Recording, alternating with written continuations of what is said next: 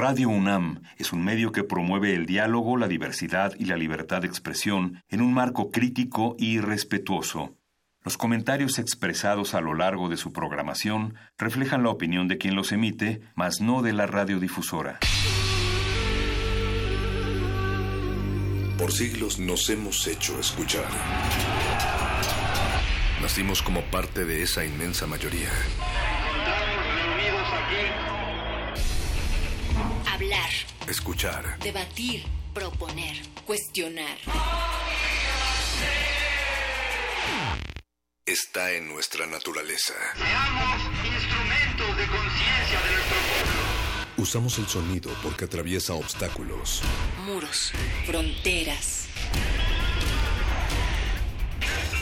Nosotros somos la resistencia.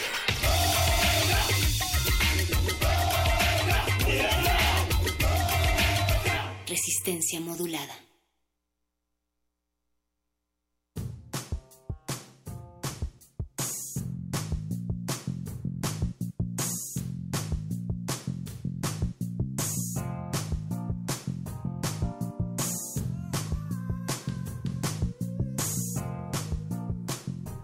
Hoy es 30 de abril de 2018, Día Nacional de subir fotografías de cuando eras niño a tus redes sociales, cuando todavía no eras un godines, pero también se trata de una fecha para recordar que nunca cumpliste tu sueño de ser un caballero del zodiaco, de ser Freezer o de ser un superhéroe y así seguir hundiéndote en un callado pero profundo vacío existencial. Esto es resistencia modulada, bienvenidos. Y también para quienes resisten, aquellos 42 millones aproximadamente de menores de 18 años en este país y también en donde aproximadamente 4.7 millones de niños viven en situación de pobreza extrema, también estamos llamando a esa resistencia. Natalia Luna, te oyes más joven de lo habitual, lo cual no me sorprende porque según cifras del IFETEL, eh, hay pies de niños que aún no saben que son pies y que quieren ser mariposas o manzanas. Y también hay datos en los cuales eh, las notas del día de hoy nos están diciendo que el INE está rechazando la petición de avalar un spot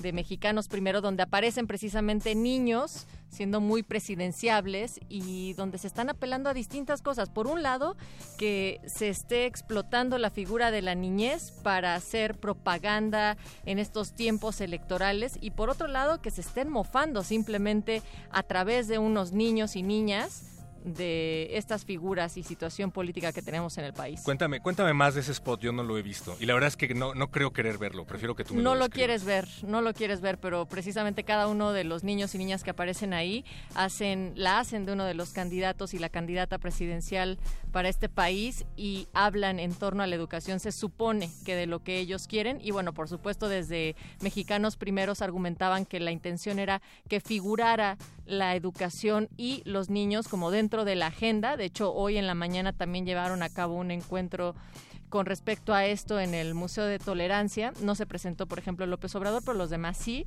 y todos firmaron los acuerdos, pero pues ahí está el debate de si es apropiado o no este video, si ustedes lo han visto en algunas de las salas de, de cine o en otros espacios, cuéntenos qué les parece. Estamos en arroba R modulada Facebook, Resistencia Modulada. También pueden subir la foto de cuando eran niños. Perro, ¿qué, ¿cómo eras de cachorrito? Eras, eras de estos como de patas grandes, un poco más eh, torpes o, Ahora que lo mencionas, se o eras, burlaban de mí cabeza- o eras como cabecita de manzana o de tacita de té. ¿Qué cachorro Me eras? estás haciendo bullying, voy a ir con la directora Natalia. Eh, no, pero sí, ahora que lo dices, no lo había pensado, o más bien no me acordaba de que sí me hacían un poco de bullying porque era muy eh, piezón y porque era muy orejón. Niño que no ha sufrido bullying, yo creo que difícilmente... No existe, sí. no existe, sí. No, no que sea bueno, pero es rara la persona que no, que no tuvo eso en su infancia.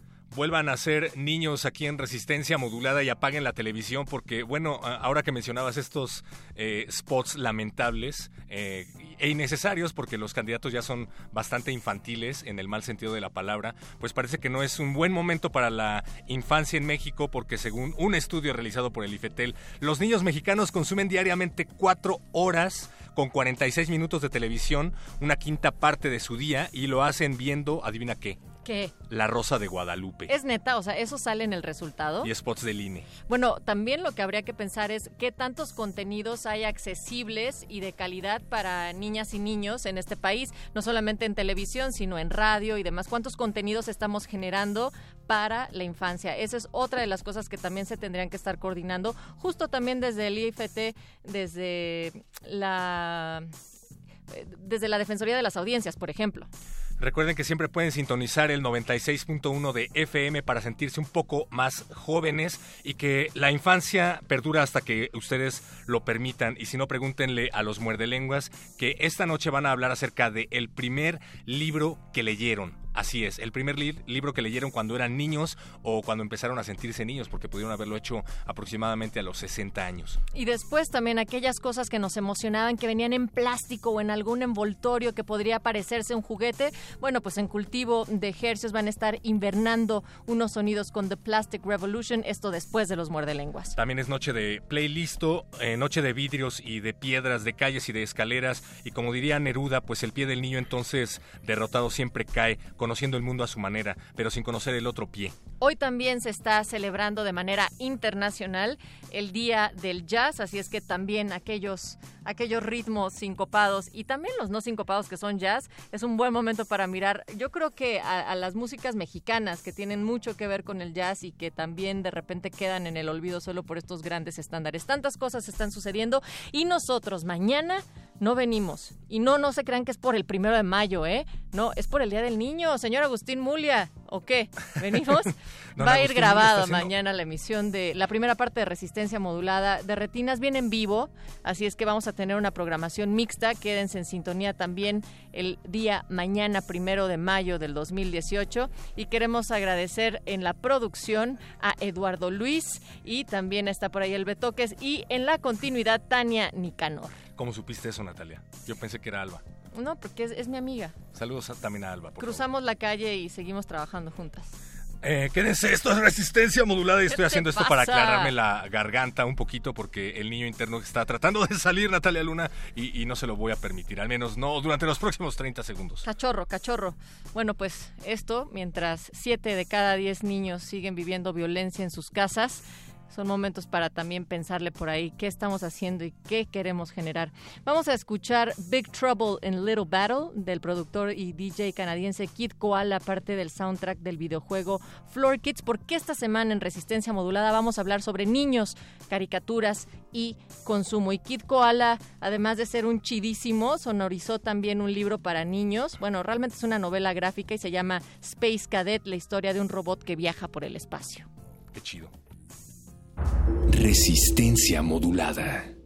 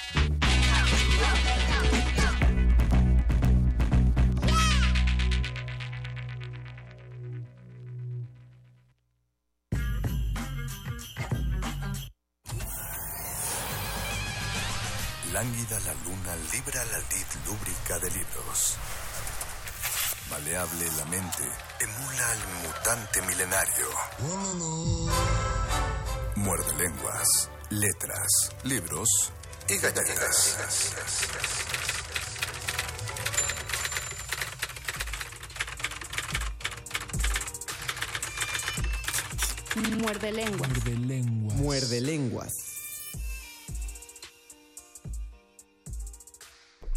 Esta vez estamos contentos y si usted pone atención significa que habrá visto que entramos un minuto antes de lo que solemos entrar. Eso es precisión de la resistencia. Natalia Luna lo planeó así desde el principio. Qué puntualidad. Natalia, te ganaste los 100 pesos que habíamos apostado al respecto. Y está empezando el último el último muerde lenguas. El último muerde lenguas de abril. El último muerde lenguas de abril, exactamente, porque es 30 de abril. Felicidades a todos en su día, a los que no se han dejado morir por la amargura y por los traquinios. Y a los que reviven al niño, de y a los que reviven a su niño de vez en cuando, que se dan ahí un gusto para revivir a su niño interno. Bienvenidos a su programa Muerde Lenguas, Letras, Libros, Galletas. Y el primer libro que leímos. El primer libro que recordamos dentro de nuestras lecturas. No estamos hablando, bueno, podemos hablar del primero, primero, primero, primero, o sea, el que les regalaron de niños, ese que solo tenía eh, figuritas y matices para tocar y que ayudaba en sus manitas a, hacerlos descubrir el mundo sensorial o el primer libro en el que, que, pueden decir que los transformó en esa criatura tan extraña y aberrante del mundo moderno que se llama ser un lector o una lectora. Ustedes empiecen a comentarnos cuál fue su primer libro, cuáles fueron sus primeras lecturas. Estamos en Facebook como Resistencia Modulada. Tenemos un Twitter arroba R modulada y tenemos un teléfono en cabina. 55 23 Ah, ¿qué dijeron, no? Oh, yo también me saqué de donde dije, ¿por qué estás dando el teléfono? No, no, no, no. no si es lunes, lunes de no dar el teléfono. ¿Por qué no damos el teléfono al principio, Luisito? Porque este programa de Muerde Lenguas tiene otro programa que es el programa que más esperan ustedes, que más esperamos nosotros y como cada lunes no les vamos a fallar porque Muerde Lenguas cuenta con su programa de mano. Los mejores asientos se agotan y las luces están por apagarse. Esto no es un programa de radio, es un programa de mano.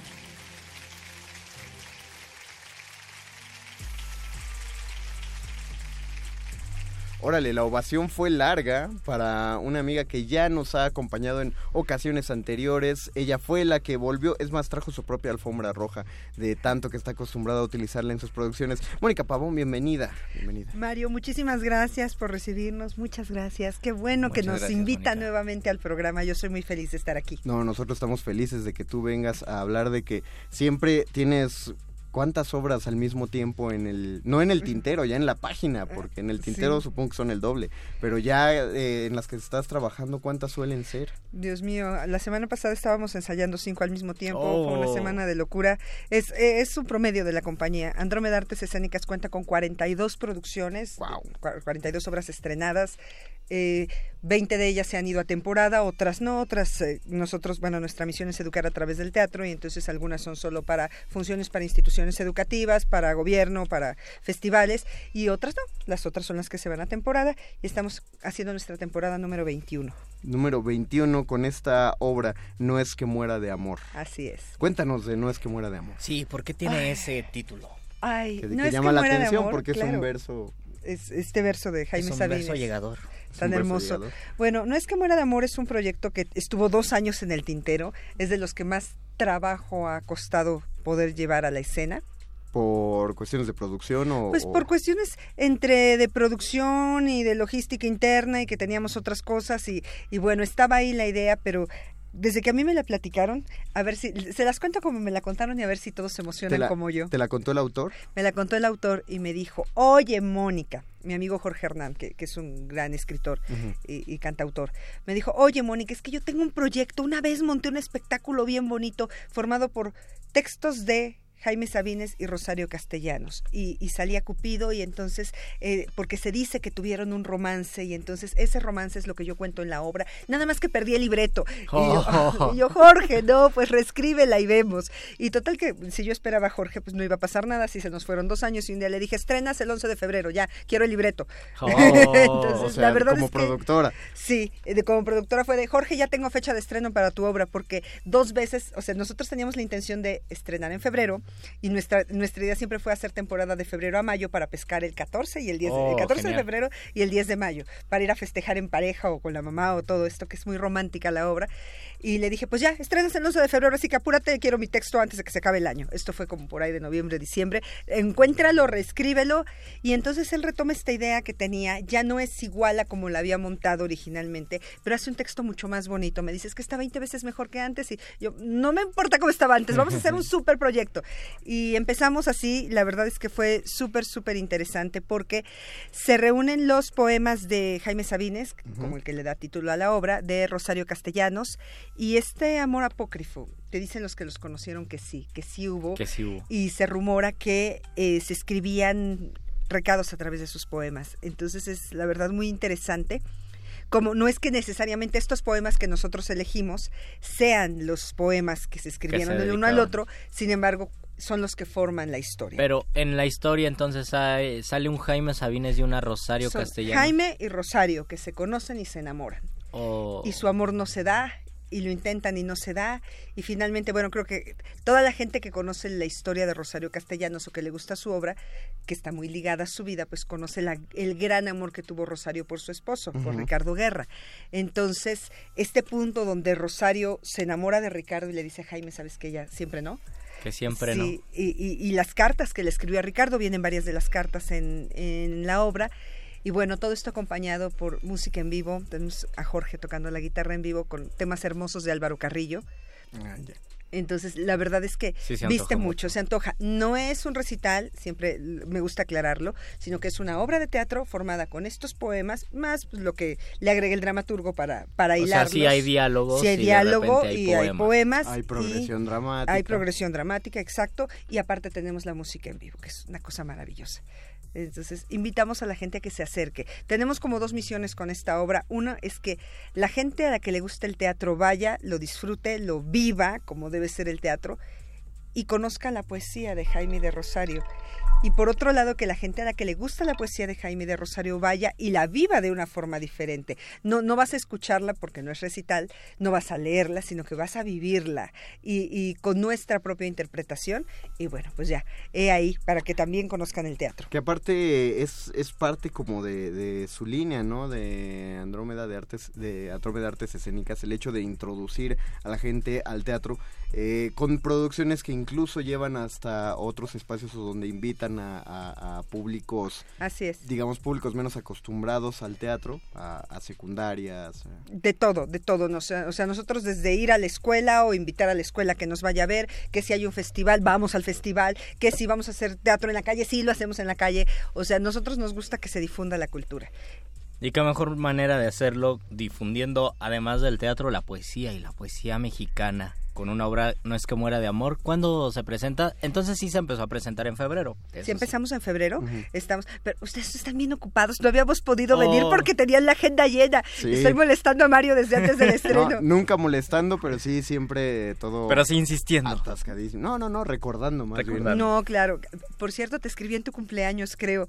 Yo tengo un- soy, soy muy mala porque le escribo a mis amigos en sus cumpleaños para decir, oye, acuérdate que mañana tenemos ensayo a las 8. Ya Ah, que cuelgo nah, me entero. Pero no Feliz. Cumpleaños, por cierto. Sí, feliz cumpleaños, Mario. Pero no te preocupes, al menos pues en este caso sabíamos que había cosas más importantes que, Ay, hacer, no, que a es el me da caso mucha del pena, teatro. pero bueno, y aparte vayamos. era el día del teatro, entonces Sí. era era muy procedía pues el tema para Procedía, hablar. sí, pero siempre le hago lo mismo a todo el mundo, soy mala amiga, pero eso sí, soy buena difusora. Dinos dinos de las fechas de presentación. Estrenamos desde febrero y vamos a estar todos los viernes de mayo. Nos queda ya nada más un mes, pero es muy buen tiempo para que la gente nos vaya a ver. Nos quedan cuatro hermosas funciones. Tenemos dos elencos. Eh, en el Twitter, acabo de tuitear, los, los etiqueté. Ah, en el. Twitter está el rol de funciones. Están Vero Basurto y Memo Gil, son uno de los elencos. Y en el otro elenco estamos Andrés Castuera Micher y su servidora, como, como Jaime y Rosario, respectivamente. Entonces, Tú y- eres... No, no es cierto. Chascarrillo. Bobo. Ajá. Y este, el teatro. Es el Centro Cultural de la Diversidad en la colonia Roma Norte, la calle de Colima, número 267, prácticamente esquina con Insurgente Sur. Es, es una eh, eh, es un foro muy agradable porque es muy fácil de llegar a él. Se Muy llega céntrico. tanto en metro como Con en Metrobús. Metrobús. En metro es Metro Insurgentes y son apenas que 10 menos de 10 minutos caminando. Son como 6, 7 cuadras, es muy cerquita del Metro Insurgentes y del Metrobús Durango, estamos a media cuadra, entonces está muy céntrico. De hecho, cuando, cuando uno se detiene en el Metrobús, alcanza a ver ya el Centro Cultural de la Diversidad, nada más que como la salida del Metrobús está te Más manda a la esquina, eso eso es la media cuadra que hay que caminar, pero es muy céntrico, se llega muy bien, está e, es un espacio también muy agradable, eh, apoyen no solo esta este montaje de No es que muera de amor, sino que dense un clavado ahí a toda la programación que hay en el Centro Cultural de la Diversidad. Vale la pena.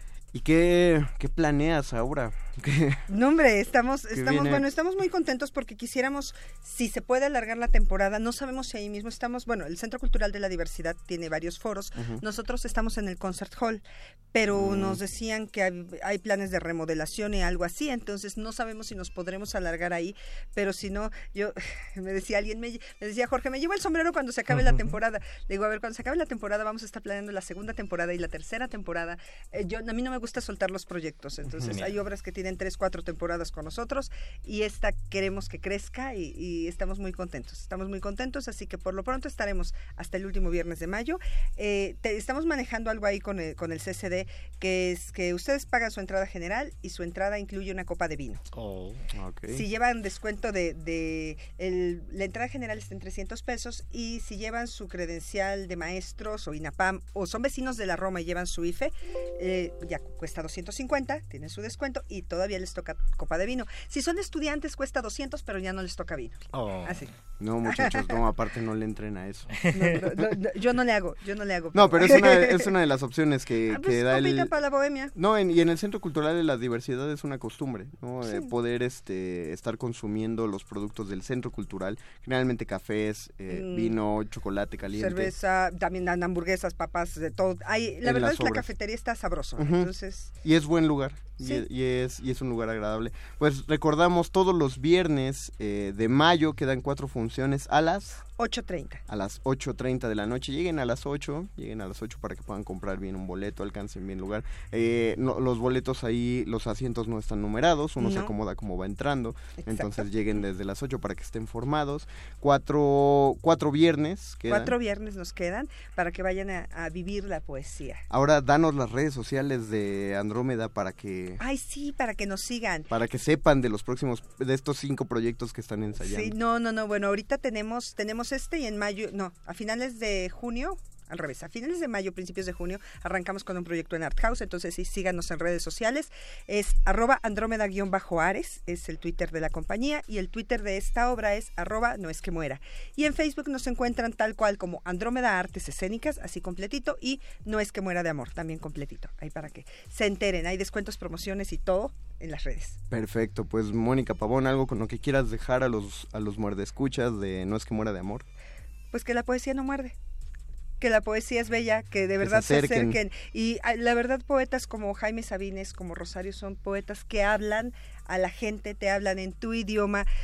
Bueno, ¿qué te digo, Mario? Tú- tú- tú- el experto en poesía. No, el experto en poesía es Luis. El experto en poesía Luis- somos nosotros. Entonces, No, pues ¿qué les digo de la vale poesía a ustedes? Pero es triste que los poetas actualmente sufran de falta de lectores porque la gente oye poesía y se espanta. Entonces Claro. no les voy a contar eso, eso ya lo saben ustedes. Lo que sí le podemos decir a los muertos escuchas es que vayan para que descubran que gente como Jaime Sabines escribe en tu idioma y te dice cosas y que escribe tú para pensaste. ti, muerde escucha, que es lo más importante. Y bueno, yo siempre digo, todas las mujeres hemos sido Rosario en algún momento de la vida. Rosario Castellanos escribe desde el alma, desde el corazón, con el hígado, así, con todos los órganos. es muy muy de tripas, muy de tripas Sí. corazón. Entonces.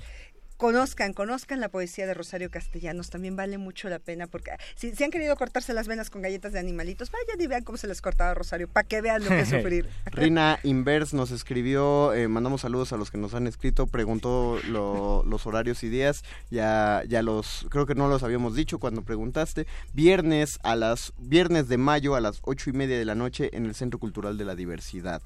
Eh, que está casi esquina Insurgentes, cerca del Metro Bus Durango y de Metro Insurgentes. Así es. Sigan a Andrómeda Artes Escénicas en Facebook, en, pues en, búsquenlo en todas las redes sociales. Nos encuentran, nos encuentran y se van a encontrar promociones, descuentos, todo lo demás. Y pues que vayan a vernos, que, que no, que no se espanten. De nuevo, Luis, como cada entrevista, ¿qué le recordamos a la gente? ¿A qué los, a qué los invitamos? A que siempre apoyen el teatro independiente. Que no- Los, los invitamos a que escuchen nuestro programa para que no se pierdan de las ofertas teatrales que lunes con lunes tenemos, que vayan al teatro, que contagien a todas las personas que conocen, que vayan al teatro para que vean que el teatro pues es el cine 4D o más todavía. o más todavía. Inocúlense de Teatro Mónica Pavón, muchas gracias. Mario, Luis, muchísimas, Muchísimas gracias, a gracias, ustedes. Nosotros vamos a hacer una pausa musical. Lo que vamos a escuchar es para que vayamos entrando en ambiente de que Vamos a regresar a nuestra infancia. Vamos a regresar a nuestra infancia y por eso vamos a escuchar algo. Esto no es Plaza Sésamo. Es Qué como bueno. se conocía en su idioma original, Sesame Street, pero cuando los Muppets cantaron la Rapsodia Bohemia. Regresamos, Venga. estamos en Muerde Lenguas. Muerde, muerde, muerde. Muerde lenguas. Caught in a landslide, no escape from reality.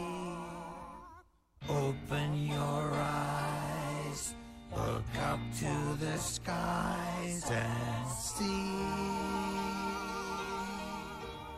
I'm just a poor boy, I need no sympathy. Cause I'm easy come, easy go, little high, little low. Any way the wind blows doesn't really matter to me. To me.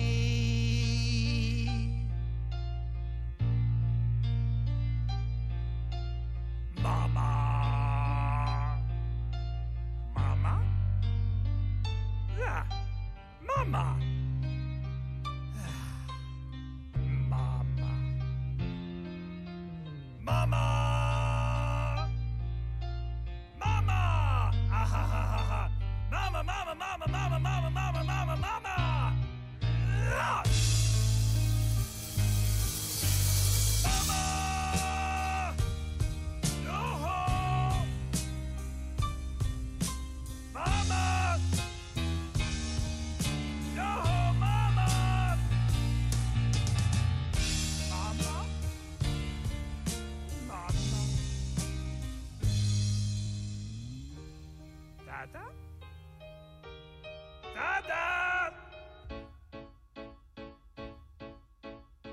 I see a little silhouette of a clam. Scaramouche, Scaramouche, will you do the fandango?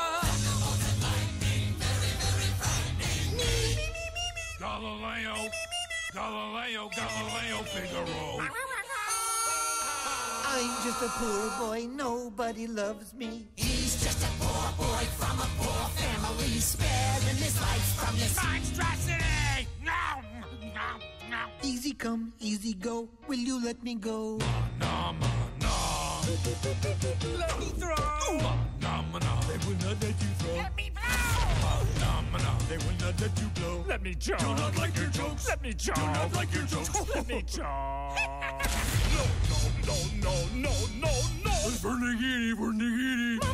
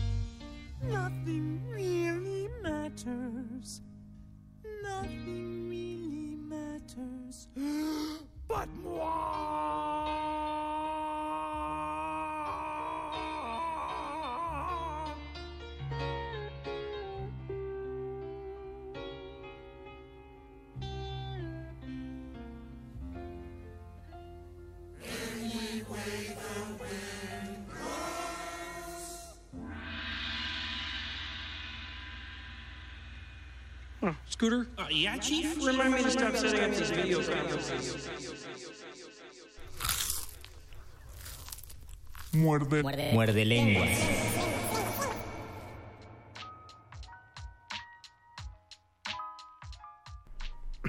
Gracias a Rina Inverse por estar atenta a nuestra transmisión de Facebook Live en Resistencia Modulada. Gracias también a Elena Cirot que nos manda saludos. Mandamos saludos. Eh, estamos hablando acerca de los primeros libros, cómo nos iniciamos en la lectura, volviendo a nuestra infancia literaria y esa infancia literaria no tiene por qué estar ligada a nuestra infancia de años, no tiene por qué ser, estoy seguro o espero que haya alguien en la audiencia que diga que se hizo lector o lectora a los 15 años. O a los 20 o a los 25. O a los 25, o sea, que nunca habían encontrado un libro que les llamara la atención. Porque lo, lo- lo ideal es que hayan entrado al mundo de la Y lectura. es absolutamente válido entrar al mundo, o tal vez no entrar. Ahora creo que hay mucha, hay mucha reflexión en torno a la calidad humana por medio de la lectura y un poco a romper el mito que es un tanto comercial que sirve para obviamente distribuir libros y vender libros, que consiste en pensar que leer te vuelve una persona, un mejor ciudadano y una mejor persona. Yo creo que te vuelve una mejor persona,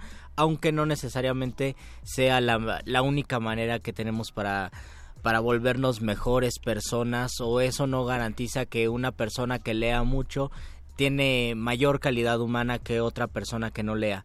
Y con base en esta premisa se piensa que cuando uno lee mucho significa que también desde nuestra infancia ya leíamos. En mi caso y en el caso de muchos de mis compañeros de, de la carrera de letras, platicábamos que nosotros empezamos a leer o nos empezó a gustar muchísimo la lectura o la literatura fue cuando ya estábamos en la prepa.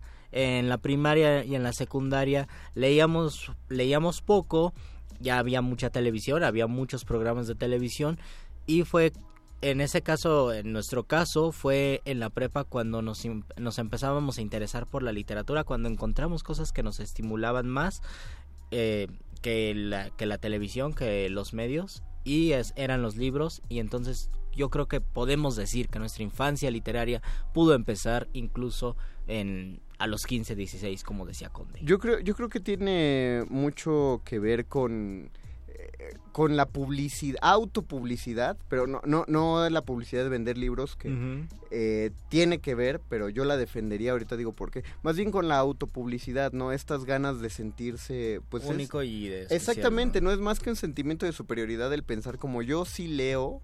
O una necesidad de reconocimiento también. Es, eh, exactamente, publicas tu librero o, o tu libro con tu café a un lado y dicen, ah, Mientras qué persona llueve". tan interesante. Exactamente. Y de hecho de toda esa gente son, son muy contados los que yo veo a esa persona y digo, esta persona sí lee todos los libros que publica porque eh, pues uno los conoce ya, pero, pero Claro. no es, es, es un poco de publicidad mal hecha, eh, habla más del ego que de otra cosa. Por. Y, y yo creo que yo defiendo la publicidad que hacía en particular Librerías Gandhi, porque Librerías Gandhi sabía lo absurdo de sentirse superior por la lectura y por eso sus bolsas decían cosas como empecé a leer y bajé 5 kilos. O empecé a leer y ya tengo un mejor trabajo. Cosas así porque... Ah, sí, a mí no, nunca era- vi esos eran irónicos anuncios. y había fotos de gente así muy feliz y orgullosa abrazando. A mí no me gustaban los anuncios de esa librería porque eh, eran los que yo recuerdo eran chistes literarios, como para que tú con mucho orgullo cargaras tu bolsa y, y, y con tu bolsa, con el chiste literario, le manifestaras al mundo que tú entiendes ese tipo de chistes que eh, el resto de las personas comunes y corrientes no pueden entender. Pero había otros bastante padres también que decía, eh, las bolsas grandes decían, eh, no me robes, nada más traigo libros. Por ejemplo. Por ejemplo. Pero bueno, ¿cómo nos deformamos esto? O sea, sí, sí, me, me gustó el tema, pero ¿cómo nos deformamos hacia acá? Porque hablábamos de nuestros primeros libros y por qué podemos Ah. empezar o no empezar a leer en nuestra Cierto, infancia. Cierto, cierto, cierto. Eh, eh, se trata de decirle, lo, lo que dices tú es que se trata de decirle a la gente de, ve todo el beneficio social que vas a obtener si tú empiezas a leer, cuando uno no debería leer por beneficio social, no debería leer, no debería empezar a leer por presunción. Incluso yo iría más allá y diría, no debemos leer por una sola razón. Creo que las personas tienen diferentes razones para leer. Todas las razones por las que leemos son válidas y en ese caso puede ser porque francamente quieres ser una mejor persona, un mejor sujeto para ti mismo, pero también puede ser porque tienes simplemente curiosidad de saber algo o porque quieres congeniar con otras personas que también son lectoras, quieres entender algo que no comprendes por medio de otros me- de otras maneras como las computadoras o la televisión. Entonces, creo que hay di- diferentes maneras de entrarle a la lectura y también si ustedes en su infancia fueron pequeños lectores, pues cuéntenos cuáles son los libros que leyeron, por qué los leyeron y qué opinan si se han sumergido en los libros infantiles, qué opinan de los libros ustedes sí se los dan a sus hijos para leer cuál ha sido si ya tienen hijos o sobrinos cuál ha sido eh, los éxitos y los fracasos que han tenido cuando les presentan un libro ¿Tú, tú que tienes un sobrino. Tengo ¿lo dices cuatro sobrinos. Ah, perdón, es que veo que hay uno como el que. El, el pequeño poeta, porque es El como pequeño poeta, muy sí. ocurrente. Entonces tienes ahí, haces experimentos de, de lectura con él. Hago experimentos de lectura con cuatro de mis sobrinos. Ellos me enseñan muchísimo, me ayudan a aprender muchas cosas. Dicen que todos los niños son, son artistas o son poetas y es porque tienen más franqueza al momento de comunicarse. No pasan por el filtro de, de lo bueno, lo malo, de lo políticamente correcto. Y esa franqueza, ese hablar con todo nuestro cuerpo, pues es parte de una poética y es parte de crear el arte no solamente mentalizando sino con todo lo que somos. Los niños tienen eso y por eso cuando un niño dice algo pues uno se impresiona y dice "Es que esto es un poeta y muchos poetas dicen que quieren regresar a esa etapa para poder hablar. Uno de ellos era Juan Gelman que decía que quería hablar niñando. Y en el caso de mis sobrinos pues aprendo mucho con ellos y yo de repente les doy a leer libros o más bien yo saco un libro y les y les cuento de qué va. Hay libros que yo he leído últimamente, se los intento adaptar para que sean para niños o incluso algunos libros de poemas. Por ejemplo, mi sobrino se llama Darío, entonces le saco a Rubén Darío y le digo, mira, este Mm. señor se llamaba como tú. Y empezamos a leer y me hace preguntas, le entiende o me hace preguntas muy sencillas como, ¿de qué es ese libro, tío? Yo le digo, este libro se llama El romancero gitano.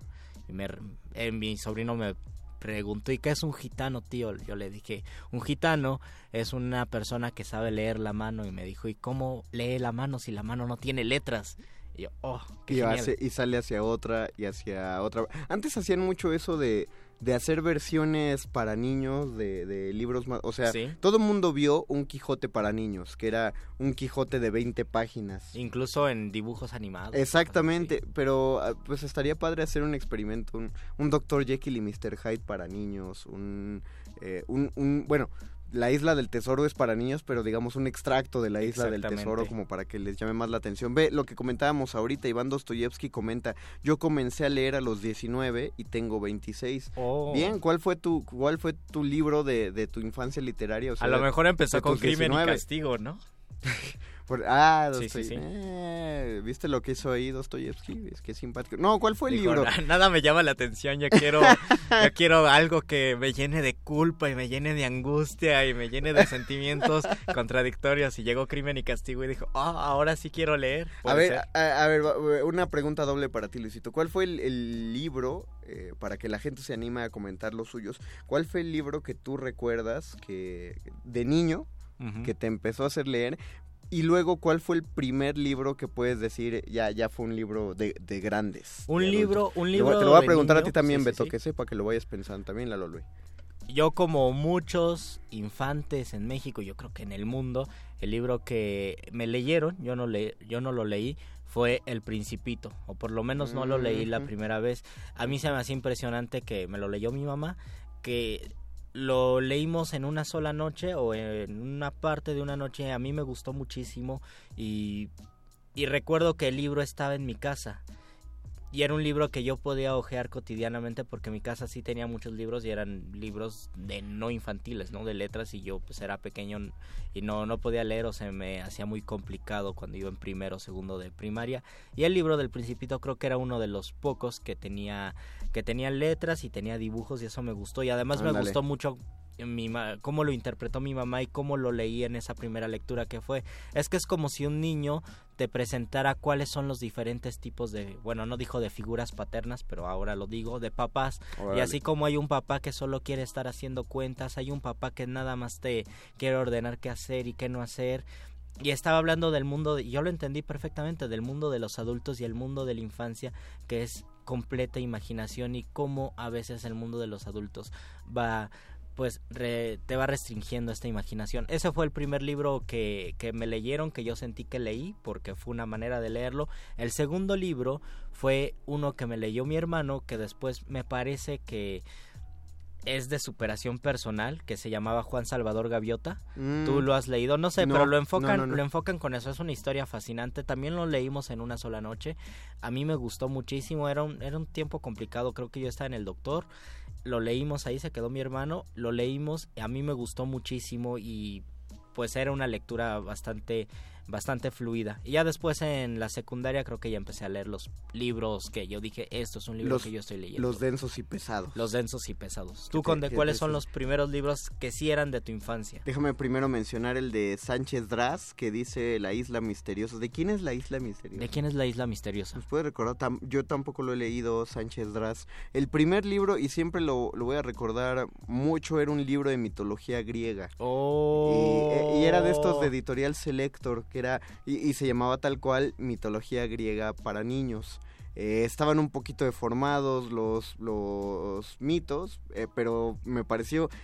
Lo más interesante que me parecía era que empecé a entender la mitología como la manera de explicarse de una cultura cualquier fenómeno eh, social. Y además era muy práctico, ¿no? Me imagino que la portada estaba bien hecha y que las letras estaban bien. Era- y no era- le estamos haciendo publicidad a nadie, pero Pero eran Selector, buenos. Selector Ajá. hace eso, o sea, exactamente lo que tú dices, la caja, o sea, la página es, es amplia, eh, la letra es grande, entonces si te, le- te lees las páginas muy rápido y cualquier niño siente que está leyendo Que está mucho. leyendo mucho, Porque sí. está, pasa las páginas rápido y no son muy gruesos los Además libros. tienen un libro de magia los de Selector, Sí, que es tienen, muy bueno y no, que sí lo leen los tienen niños. como tres. Tienen como tres. Sí, y, y la portada, que están en relieve así brillositos, Sí, las conoces, eran unos niños montando un Pegaso. Oh. Era tan buen libro que no lo tengo porque estoy seguro que alguien me lo robó en la primaria. Oh, o sea, que me lo sacaron de la mochila. Y, y así de Un buen ladrón libro de libros. Un ladrón de libros, qué bonito.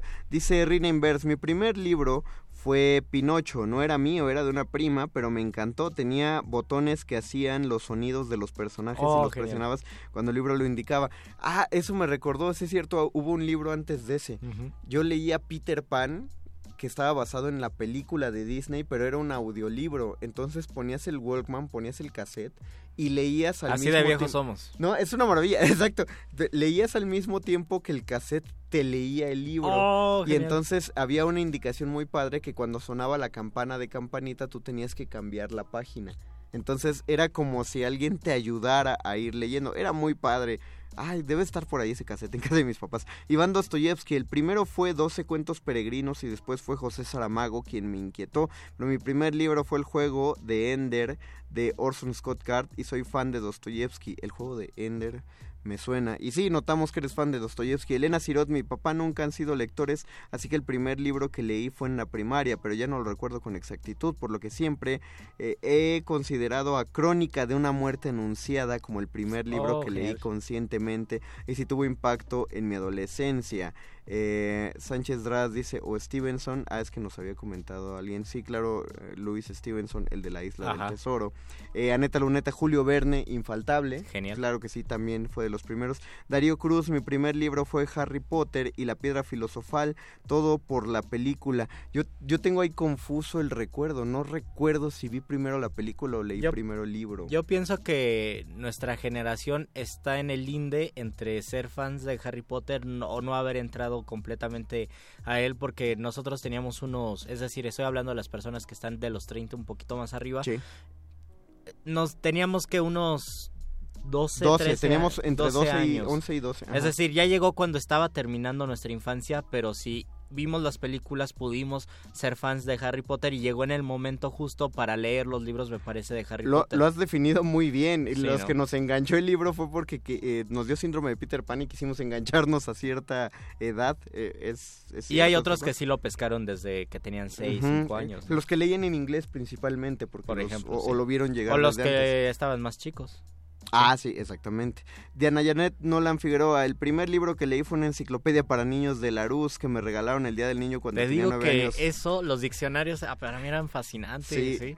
Y lo leí en un, en un año, lo terminé de leer el siguiente Día del Niño. ¿Cuándo dijiste eso de los diccionarios? Fue hace poco. Hace poco que decíamos libros pesados o libros Ve, por obligación. Miquel Méndez, mitos y leyendas mexicanas también de Selector, claro. Genial. Esa Selector, bien hecho. Alejandro Rodríguez Castillo también Harry Potter, el primer libro de su vida, con, coincide con Luis en El Principito y Juan Salvador Gaviota, Abigail Buendía, Perdido de Hilda, Hilda Pero.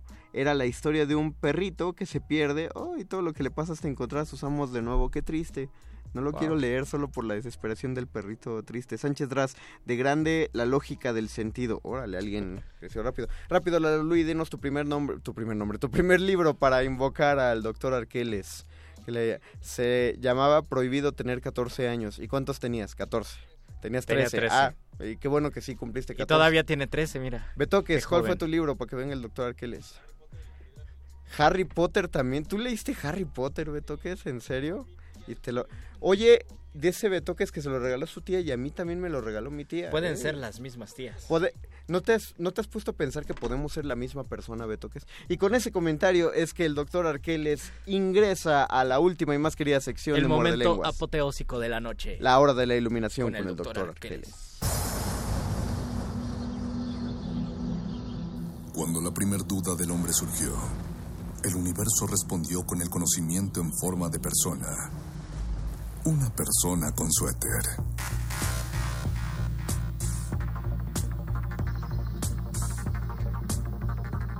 Es la hora de la iluminación con el doctor Arqueles.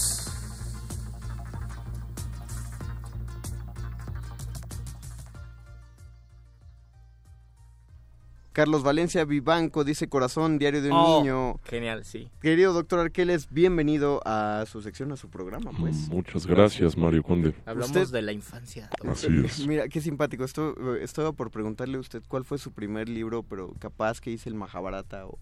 ¿Cuál fue, doctor? Schopenhauer. Schop- No, no, no, pues Schopenhauer ya exi- El doctor que les vio el nacimiento de Schopenhauer, vio el Ah, claro, nacimiento, claro, el claro. ascenso y la caída de Schopenhauer. Fue su padrino de bautizo. Ve, muchachos. te das cuenta si es el doctor Aquiles. No, un el libro de, de usted que consideraría el primero en alguna de sus múltiples infancias. De El sus múltiples Principito. avatares. Oh. el principito, El claro, Principito. porque fue el principito. Eh, Ah. Exactamente. Pero, Bien No, cachada, no, Conde. Bien continúe. Doc, ¿qué iba a decir usted? Pues quería poner sobre la mesa la cuestión de el libro como una especie de función eh, psicolúdica, llamémosle así. Me gusta, me gusta la palabra. ¿Qué pasa? El asunto está en que todos, cuando niños, experimentamos la necesidad de jugar. Sí. como una necesidad. Así, eh, buscamos formas de experimentar el mundo a través de lo que nos rodea y generalmente utilizamos la fantasía y la ficción como una herramienta para construir realidades paralelas o alternas a lo que estamos viviendo en realidad. Para, que, para entender lo que nos pasa o lo que vemos a nuestro alrededor. Así es, y tal vez pasaría precisamente que a diferencia de tal vez una cascarita de fútbol con los de la cuadra, en el caso del libro el tipo de juego que se establece es mucho más complejo. Pensando precisamente en que pues existió alguien que narró esta historia y que nos está introduciendo en una especie de universo en el cual nosotros vamos a adquirir también una serie de aprendizajes, Sí. tal vez a través de la moraleja o de los personajes mismos que tenemos dentro del texto, y así estaríamos jugando solo con la mente, muchachos. Claro, eh, por eso eh, son también tan padres los libros de...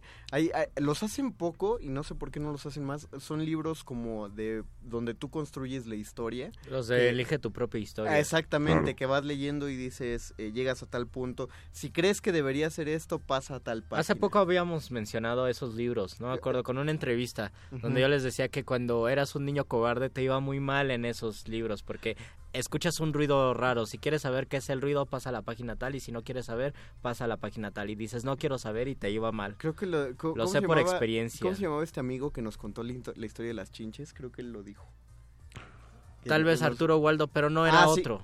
Ah, era otra entrevista. Ah, creí que era. Era una reciente que había sido. Rápido, un par de comentarios que, oye, tenemos muchos, qué bueno que la gente lee tanto. Rinenvers, me encantaban los libros de lectura gratuitos que daban en la primaria, traían cuentos. Yo tengo todavía el de cuarto, quinto y sexto. y métanse a la página de la SEP porque están todos los libros. Recuerdo mucho la historia de quién pone el cascabel al gato. Ah, claro. Exactamente. Valentina Hernández Sánchez, empecé a leer a los 18 y le dije a una amiga, regálame un libro. Ella me dijo cuál y le dije, recomiéndame uno. Me regaló Debe Amanecer de Juan Sánchez Andraca. Oh, Juan Sánchez Andraca, qué buen autor. Que ustedes no mencionan y me parece muy buen escritor. Lo mencionamos una vez a Juan Sánchez Andraca en el de Un Mexicano Más. Ah, claro, eh, Peter Pan y El Pájaro Verde aún me encantan, dice Gabriela, Gabriela Pérez. Eh, Doctor Arqueles, hablábamos de la función psicolúdica y cómo, cómo jugamos con nuestra mente al leer. ¿Eso significa que leer un libro podrá regresarnos a nuestra infancia porque es parte de divertirnos? Es definitivamente posible, Luis. El asunto también está en cómo empezamos a jugar con las posibilidades narrativas sin darnos cuenta. A muchos de nuestros mordescuchas puede ser que les haya ocurrido que se identificaron con el personaje principal del texto o que empezaron a observar desde esta posición de un narrador que lo sabe y lo, y lo, y lo observa todo a considerar el mundo pues como una especie de, Dios, de niño Dios. Por, eso es completamente sano el que muchos tengan su infancia de lectura a los 18, 19 años, 15, 20, como dicen, porque antes de eso no habían encontrado ningún personaje que, con el que se relacionaran o una, una historia con la que hicieran. Precisamente, y finalmente las grandes historias lo que ofrecen es una serie de elementos eh, tal vez identitarios en el sentido de contar eh, las, las mismas historias, los mismos temas con diferentes perspectivas y al final eh, esa oportunidad de encontrarse con ciertos personajes, ciertas características de contexto y un universo específico para desarrollar la imaginación, para ver hasta dónde puede llegar nuestra capacidad de crear ese mundo que está impreso en el papel con solo tinta. Y es esa la imaginación que produce grandes cosas o que nos permite sentirnos libres más allá de los libros porque si los libros estimulan nuestra imaginación también esa imaginación se va a reflejar en todo lo que hagamos, ¿no? En todas las profesiones que tengamos. De eso podríamos ya ahondar el próximo miércoles porque ahora recuerden eh, es inmensa la radio, también la noche, pero nosotros somos locutores. Nosotros somos finitos. Y duramos poco, así que agradecemos a don Agustín Muli en la operación técnica agradecemos de esta nave. a Lalo Luis y a Beto que es en la producción. Me parece que Alba Martínez anda ahí en continuo, no, anda igual, le mandamos un saludo eh, por ahí. Y este, eh, perro muchacho ya está fuera a punto de entrar, recuerden viene la nota nuestra y les invitamos a hacer esta divertidísima dinámica con los de cultivo de ejercios. Escríbanles a ellos cuál fue su primer disco, a ver cómo reaccionan los muchachos de cultivo de ¿Qué ejercios. ¿Qué música escuchaban de pequeños? Agradecemos a todos y pues se despiden de estos micrófonos. Luis Flores del Mal, el Mago Conde y el doctor Arqueles. Los locutores del muerde lenguas se quieren deslocutor y muerde lenguarizar. El que los deslocutor y muerde lenguarice, buen deslocutor y muerde lenguarizador será.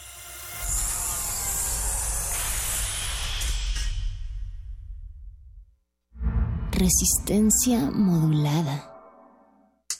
Hola, ¿qué tal? Hola, hola, hola, hola, hola, ¿qué tal? Hola, ¿qué tal? Soy Mardonio Carballo. Los esperamos a partir del lunes 7 de mayo a las 10.30 de la mañana con nuevo programa aquí en Radio UNAM 96.1. Xochicoscat, Collar de Flores. Los esperamos. Xochicoscat, estreno. Lunes 7 de mayo por el 96.1 de FM. Radio UNAM. Experiencia sonora.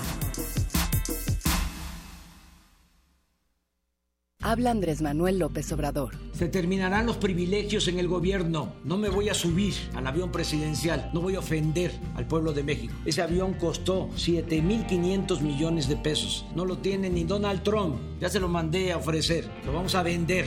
Y el dinero que vamos a obtener por la venta de ese avión va a ser para beneficio de nuestro pueblo. No puede haber gobierno rico con pueblo pobre. Juntos haremos historia. Andrés Manuel, presidente. Morena, la esperanza de México. PRD, Izquierda Hoy. Somos la izquierda que se identifica con las y los jóvenes, convencidos de lo que creemos, porque cuando dicen desigualdad, reclamamos igualdad. Cuando dicen jerarquía, reivindicamos la equidad. Cuando imponen control, decimos respeto a la diversidad. Y cuando hay abusos, exigimos nuestros derechos, los de todas y todos, sin distinciones. Estas son nuestras causas, es la actitud con la que vivimos. Hoy es nuestro tiempo y estamos seguros de una cosa. Somos la izquierda de hoy. Una artista de la depravación. Un caníbal fundamentado. El elegido de Dios para fundar en su estómago una puerta al infierno.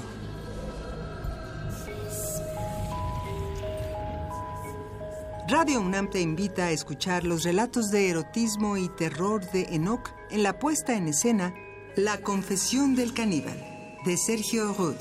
Director Eduardo Ruiz Aviñón. Todos los lunes de mayo a las 20 horas en la sala Julián Carrillo de Radio UNAM. Adolfo Prieto, 133, Colonia del Valle. Cerca del Metrobús Amores. Entrada libre. Comer o ser comido. Esa es la cuestión. Radio UNAM. Experiencia sonora. Los necesito con amor nosotros somos los jefes, la jefa es la ciudad. Con varales vamos al frente, nos une el amor por la ciudad. Ale, ale, varales, ale, ale, varales, ale, ale, varales, ale, ale, varales. Alejandra Barrales, candidata a jefa de gobierno. PRD. La esencia de una ciudad innovadora es acortar las desigualdades. Tú ya sabes quién instauró derechos sociales universales, como el de las personas adultas mayores. Hoy nos proponemos retomar ese espíritu con innovación. Acceso a la cultura, educación, deporte, salud, a la naturaleza y a las nuevas tecnologías. Esa es la ciudad innovadora, segura, de derechos y de prosperidad compartida. Una ciudad con esperanza. Claudia Sheinbaum, candidata a jefa de gobierno de la Ciudad de México. Innovación y esperanza. Morena. En el año 420 a.C., un hombre pasaba horas tratando de resolver los enigmas orgánicos del ser humano. Hoy, gracias a él, lo último sobre investigación y salud llegará a tus oídos. Hipócrates 2.0. Investigación y vanguardia en salud. Escucha esta serie coproducida por el Programa Universitario de Investigación en Salud y Radio UNAM, todos los martes a las 18 horas por el 96.1 de FM. Radio UNAM, Experiencia Sonora.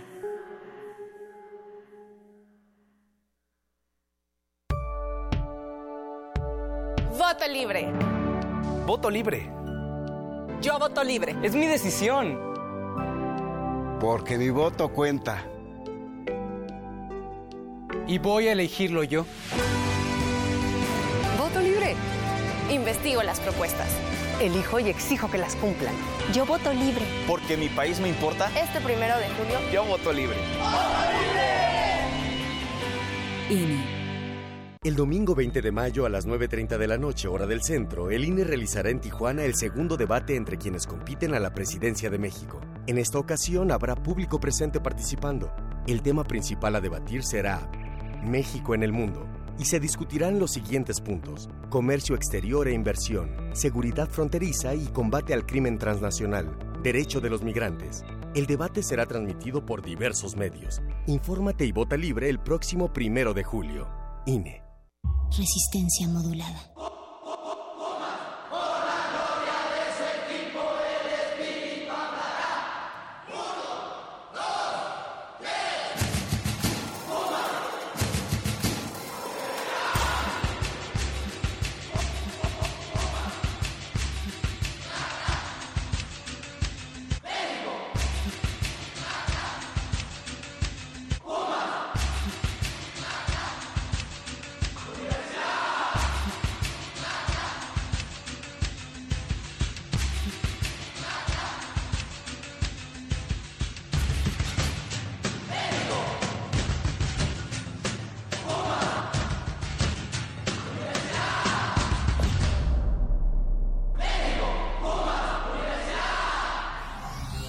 Resistencia modulada.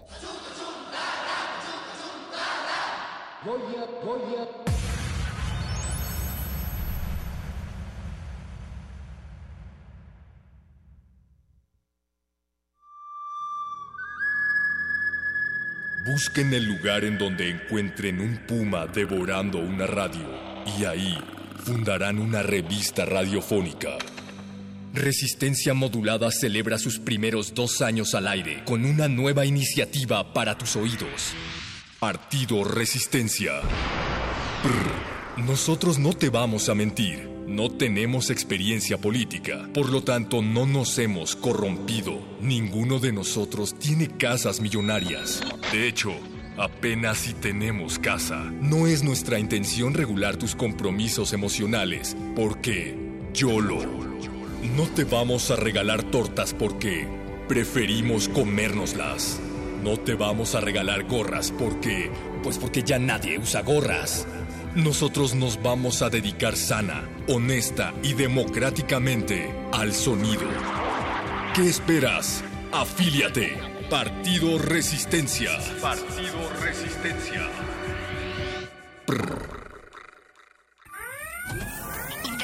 Lo que sea que esté haciendo para traerle este corte informativo. La, la nota nostra. El último lugar para informarte.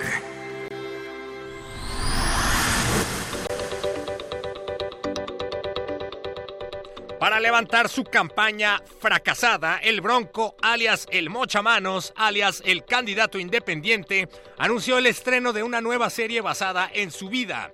La historia narrará la historia de una señora que no sabía leer y que tiene un hijo gobernador. Luego, las manos de ese niño son cortadas por el Bronco. La serie espera superar el rating de la serie de Luis Miguel, pronto en Blim.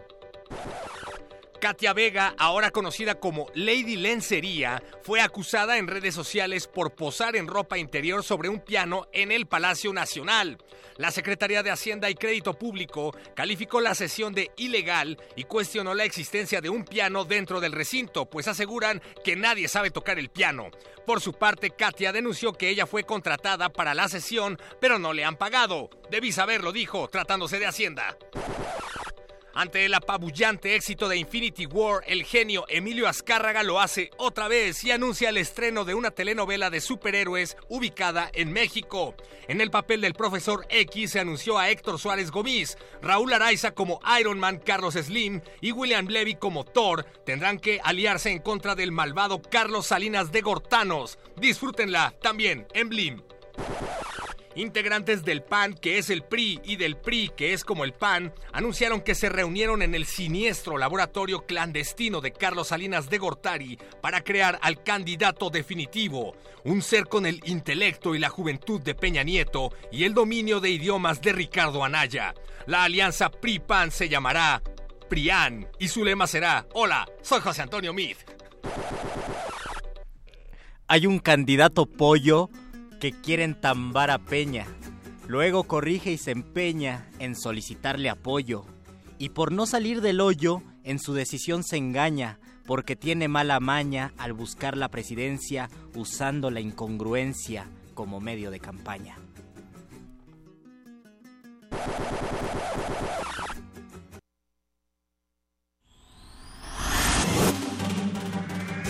Estas fueron las últimas noticias que debiste recibir puedes continuar con tus actividades cotidianas. La no nota nota la nostra. La nota nostra.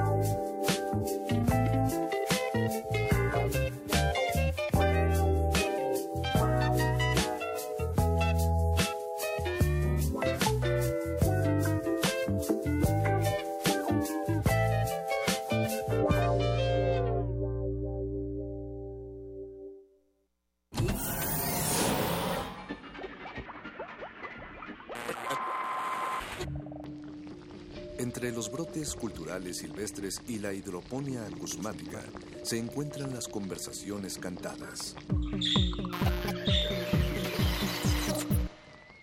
Estudiamos el milagro de la música libre en el aire. Cultivo de ejercicios. Frescura en la flora musical.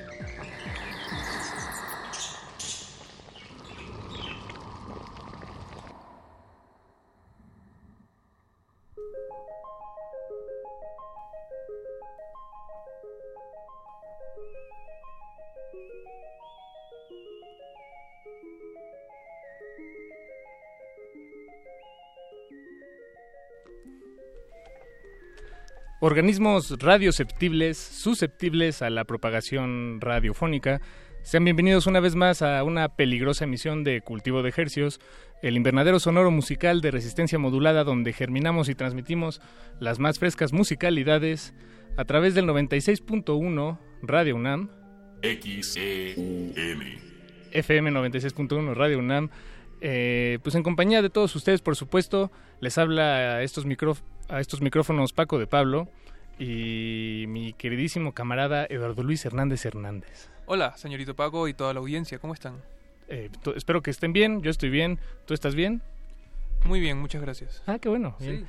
Pues esta noche Apache Raspi, eh, el, el Robin de este programa, eh, porque yo soy Batichica y el Batman supongo que es Don Agus en la operación técnica de este programa. Eh, Apache Raspi no nos pudo acompañar esta noche, está muy ocupado eh, pues haciendo sus asuntos, la verdad, no, no quisiera indagar más. Me No, entiendo que está haciendo, está haciendo como bisutería ahora. Está haciendo bisutería fina, sí, eso sí, eso sí lo podemos decir. Eh, pues, saludos Apache, hasta donde quiera, donde sea que te encuentres y esperamos que disfrutes esta emisión de Cultivo de Ejercios que, que preparamos juntos, pero tú no te dignaste a venir. Eh, pero, pero te quiero mucho, amigo. pero bueno, no estamos solos, Eduardo Luis Hernández Hernández en la producción eh, de este programa, ahora desde adentro de la cabina. Tenemos a El Betoques afuera, pero en realidad no está haciendo nada, entonces... No, bueno, nada, está bien, sí está haciendo muchas cosas, pero aguas, ¿eh? ¿Qué, qué, qué malo, es mi compañero, déjalo. Don Agustín Mulia, por supuesto, ya lo presentamos, Batman, aquí en Resistencia Modulada, el Batman. Y esta noche en Cultivo de Ejercicios tenemos música nueva que vamos a eh, brindarles hasta sus oídos, desde Radio UNAM hasta sus oídos. Tenemos una invitación a un evento que se llevará a cabo este fin de semana lleno de hip hop y hamburguesas. Los invitamos a que se queden en sintonía si les interesa cualquiera de esas dos cosas. Hamburguesas y hip hop son una combinación... eh, Eh, tentativa, pues, está muy tentativa. eso. Sí, aunque no sé si haya vege- eh, hamburguesas vegetarianas, tendremos que preguntarlo, amigo. porque- Seguro sí, porque 2018. Pues sí, tienes toda la razón. ¿A ti cuál te gusta de las vegetarianas? De, de garbanzo, me gusta muchísimo. Ajá. Sí. Esa no la, no la he probado. Un, un día hay que invitarte. Ok, sí, por favor, invítame. Ok, vale. Pero bueno, lo prometido es deuda y comencemos con los estrenos esta noche. Tenemos un sencillo, una canción que, que acaba de salir del horno y se trata de un tema de los Plastics Revolution.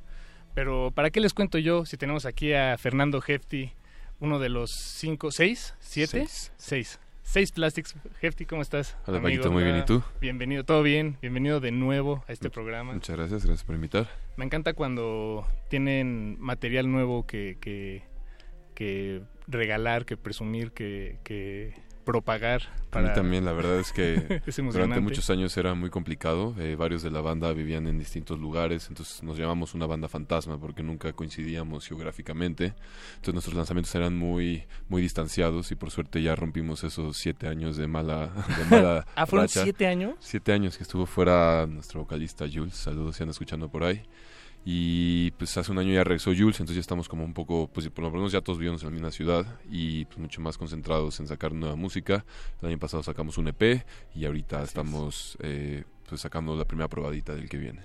Ya todos están aquí, entonces, Ya porque estamos, hubo un momento en el que estaban fuera, tú también estuviste fuera un Sí, rato. estuve un rato fuera. De hecho, mm, los que se quedaron eran un par nada más. de Sí, pues ha, ha variado. Varios, se fueron, varios regresaron. Bien. De hecho, pronto se vuelve a ir a un, uno, entonces creo que no nos va a durar mucho la racha. Pero bueno, por lo menos está aquí Jules, que era y que pues el que realmente no podemos tocar sin él, ¿no? Pues es la voz de los Plastics, el compositor principal. Eh, entonces, pues ya que está él aquí, estamos empezando una nueva etapa, una nueva era los Plastics y pues muy contentos. Además es, es eh, no, no solo el proyecto de los plastics es interesante, también los, los proyectos que, que, que, que giran o que, que flotan alrededor, eh, eh, pues, pues también son interesantes. Por ejemplo, I Can Chase Dragons es el otro proyecto de Jules. Así es, sí, pues de hecho... Fish Lights, el, el propio acá, el Así tuyo. es. Eh, pues sí, de hecho los Plastics nos gustaba pensar que éramos un colectivo, ¿no? Cuando empezamos era justo esta movida de Arts and Crafts en Canadá, que era como un colectivo de Broken Social Scene, donde todos tenían distintos proyectos, entonces eso como que nos inspiró mucho a nosotros y siempre quisimos pensar en los Plastics como un colectivo. Eh, como dices, está el proyecto de Yusa Can Chase Dragons, está Charlie que toca en Little Jesus, eh, tengo yo Fish Lights, eh, Mario, todos tenemos como varias cosillas, ¿no? Bien. Entonces sí, es un poco la idea. Bien, ¿y, y qué, qué traían en mente eh, ahora que se reunieron? Pues eh, fue, fue el año pasado, todo cuando sucedió toda esta eh, regrabación, composición. Sí, pues de hecho desde, desde el EP anterior todavía se grabó a distancia, pero ya tuvimos la oportunidad de presentarlo el año pasado. Eh, el año pasado fue el año que más hemos tocado en la historia de los Plastics porque ya estamos todos de regreso. Eh, y este nuevo EP ya es el primero que ya surge ya aquí todos viviendo en la ciudad, ¿no? Eh, los fuimos a grabar en enero a un estudio ahí en Desierto de los Leones que se llama El Desierto, súper lindo. Qué Eh, increíble ese estuvimos ahí, estuvimos ahí un fin de semana. Se encerraron. Sí, grabando estas canciones. eh, y pues andamos ya terminando de grabar, mezclando. Y por lo pronto queríamos ya sacar un, un adelanto para que no nos olvidaran. Exacto. Y es de lo que venimos un poco a, a presentar ahorita. Bien, bien. El, el tema se llama Otro... Otra era. Otra era, perdón. Otra era. Y estaba leyendo las letras, eh, bueno, entre es- escuchándolas y tratando de descifrarlas. En algún momento pensé que estaban cantándole a una persona, pero ya que acaba la canción me quedó claro que es más bien bastante ambiguo, eh, porque parecería que le, le están diciendo a alguien, no, pues en, en- en otro momento, o los tiempos cambiaron, ¿no? Sí. Pero, pero también me parece que se lo están diciendo ustedes mismos, eh, no Sí. necesariamente es una canción a, a otra persona. Sí, exacto. Eh, o sea, bueno, creo que se puede entender de las dos maneras, ¿no? Pero finalmente es como una canción un poco optimista, con una visión como refrescante sobre una relación que ya terminó y pues creo que si es alguien como que hablándose a sí mismo igual que puede que la escuche la otra persona o no pero sí es como un como una eh, como un mensaje a uno mismo de vamos a seguir adelante de esto ya terminó eh, vamos a una nueva etapa no una nueva era muy, muy apropiado para la banda en ese sentido, ¿no? Así es, se sí. sienten, me imagino. sí sí la verdad sí Bien, bien, pues qué bueno que ya están de regreso, que ya no es una banda fantasma. Gracias. ¿Y para cuándo está estará listo el, el material completo? Eh, todavía no tenemos fecha exacta, pero estamos tirándole a agosto. Queremos sacarlo en agosto. Independiente eh, o con algún sello. no, por, por nuestra cuenta. Eh, tenemos un sencillo más que queremos sacar antes de agosto. eh, también está muy padre, que ya estamos terminando. Entonces probablemente sean este o uno más y luego ya el EP. Buenísimo, qué bien. Pues cuando salga el segundo, mm, échanos una llamada. Seguro, Paquito. Si puedes venir a visitarnos, mejor sé que vives aquí cerca. Sí, así es. Entonces, eh, me dice Betoques que si puedo dar tu dirección al aire. Sí, claro. no, no, no, no, pero bueno, pues escuchemos. Es, es momento otra era. Y creo que sí, en efecto, estamos en, en otra era. Cada, cada, cada día parece que es una nueva. Ya no. Ya no, nada es como en los noventas ahora. En los No. noventas todo era muy sencillo. Eso- los noventa, fue perdón, hace- los noventa. Los 90 fueron hace 20 años. Sí, no, no. Y todo era muy fácil. Todo era muy fácil. Sí. A pesar de que tenemos que aprendernos más números telefónicos de memoria. Pero bueno, escuchemos otra era y Hefty, muchísimas gracias por Gracias acompañarnos un momentito aquí en Resistencia Modulada. Gracias por invitar. Esto es otra era de los Plastics Revolutions. Esto es cultivo de ejercicios. Ejercicios. Cultivo de ejercicios. Otro viernes que no estás y te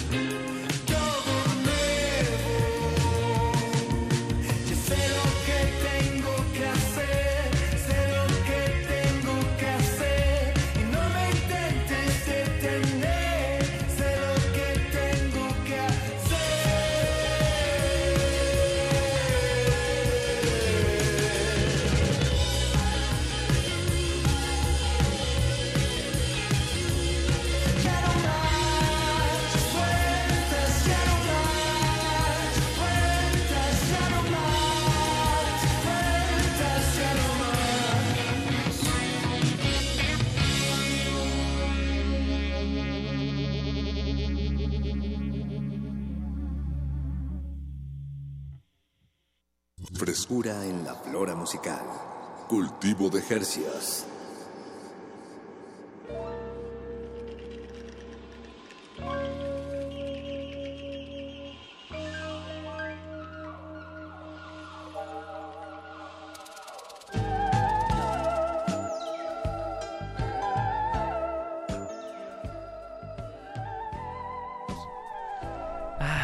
Los Plastics Revolution, otra era, próximamente en su estación de radio favorita. Esperamos que sea esta, pero la que usted quiera está bien. Nosotros no queremos imponer nada. Es otra era, Paco. Es otra era, ya no, no nos importa el rating, nos importa hacerlo bien, procurar hacerlo bien. Y porque no se trata, Radio UNAM no se trata de, de, de- de- de los followers y de los millennials. Es la calidad, Paco. Es la calidad, queridísimo Eduardo Luis. Así es. Hernández Hernández. Alberto Benítez, por favor. por favor, súbele al fondo. no, no, no. Eh, estamos en Cultivo de Ejercios. Apache Raspi no se encuentra con nosotros esta noche, pero eso no importa porque la resistencia sigue. Eh, ya acabamos, ya nos despedimos de Fernando Hefti, le deseamos una linda noche de primavera. Y vamos con lo que sigue a continuación, querido Eduardo Luis. Tenemos una invitación que hacerles y es un evento que se llevará a cabo este fin de semana. El evento se llama Grill Hop y pues tal cual, será una parrillada, hamburguesas y hip hop.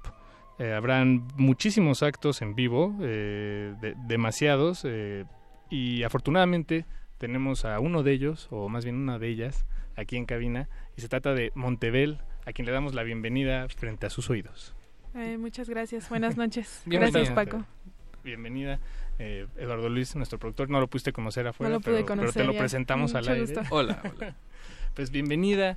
Eh, te, te invitamos, sí, un poco para, para extender la invitación al evento del sábado, pero lo que más nos interesa en este espacio es eh, conocerte a ti, conocer tu música, y afortunadamente tenemos una buena media hora para, para hacerlo. Entonces, si te parece bien, Montebel, pues empezamos por el principio. Ok. ¿Tú hace cuánto empezaste, fue que tomaste la, eh, la decisión de dar el salto, eh, pues, de, que, que requiere mucho coraje para empezar a escribir tus letras, presentarte en vivo frente a un grupo de, no sé, 20 personas del Estado de México, todas queriendo improvisar con el micrófono. Es, es, es un acto que requiere mucha valentía, bueno, yo creo. Pues empecé a escribir ah, como a los 13 años, pero a rapear cuando grabé mi primera canción tenía 14. Y cuando me presenté en 14. vivo por primera vez tenía 15 años. Ok, ok. Sí, no llevo tanto en esto. ¿Qué, qué fue lo que... re- ¿Recuerdas qué te metió esa loca idea del rap o del hip hop eh, a tan temprana edad? Pues es que de pequeña mi abuelo compraba unos discos que traían música de todo tipo, ¿no? Salsa, cumbia, pero tenía De los del metro. ajá, de esos baratos, ¿no? Pero pero tenía rap y yo no sabía que era rap, ¿no? Pero escuchaba todo el disco y era lo que más me gustaba, ¿no? Big Metra, Cartel de Santa, Aquid en ese entonces, ¿no? Y ya cuando crecí en la secundaria me di cuenta de que era rap. Entonces empecé a escuchar todo lo que fuera rap y me volví loca, ¿no? O sea, el ritmo me gustaba mucho, pero yo antes de, con- de pensar o de dirigir mi gusto hacia el rap, ya escribía. Entonces más bien fue como que todo me llevó a eso y pues el ritmo me gustaba, entonces era más bien como un desahogo tal vez. Sí, más bien como que quise hacerlo porque pues me gustaba el ritmo y me gustaba escribir, entonces dije, ah, igual soy buena. Chicle y pega. sí, ¿no? Y aparte pues como ya escribía, te digo, era como para desahogarme. ¿Y todo esto dónde ocurría? Eh, en- es decir, que creciste en la Ciudad de México. eh, sí, aquí creci- nací y aquí crecí. ¿Por, por dónde, más o menos? Para ubicar geográficamente a Mm. los talentos de esta ciudad. Por Metro La Raza. Por Metro La Raza, Ajá, en la colonia Peralvillo, exactamente. Esos son tus, tus andares. Sí, tus por ahí rumbos, vivo, eh, por ahí nací. Y ahí nace tu música. Ujú. Bueno, yo empecé a grabar en Zumpango, ¿no? O sea, mi primer track lo grabé hasta Zumpango, pero porque mi amigo tenía un estudio y me Ujú. invitó. Él fue el como que el que hizo que Él, él hizo las, las bases y tú grabaste encima o tú, tú ya tenías una maqueta tal vez. que- No, pues fue él sabía que me gustaba el rap y él era rapero, entonces me él tenía su estudio como casero y me dijo, "Ven a ver si te gusta, grabas algo." Yo llevé una letra y él me puso un beat cualquiera Ok. y pues ahí fue cuando grabé mi primer canción. Ok, y de ahí eh, te, te- me imagino que fue inmenso el placer que te, que te provocó pues escucharte a ti misma en un producto ya terminado, por lo menos en una especie de maqueta, ¿no? Me imagino. Sí, pues nunca lo había hecho, ¿no? Y ya cuando tenía el resultado era como de, sí me gustó y pues nunca lo dejé. Desde ahí seguí grabando. Ok, bien, bien. Sí. Y ahorita tienes hasta ahora un, un disco completo publicado y varios sencillos este ahí de- de- Sí, hasta ahora un disco y varios sencillos. Sí, pero estoy trabajando ya en el que sigue. Ah, bien, bien. ¿Los, ¿Los publicas de manera independiente o estás buscando...? Mm, mi primer disco está grabado con Apoteosis Music, Mm. que es un sello que me pues que me agarró en ese entonces y eh, sigo con ellos, pero el que sigue está trabajado en otro sello que se llama Proyecto Marte. Ok. Sí es independiente, pero es con apoyo de personas de esos sellos.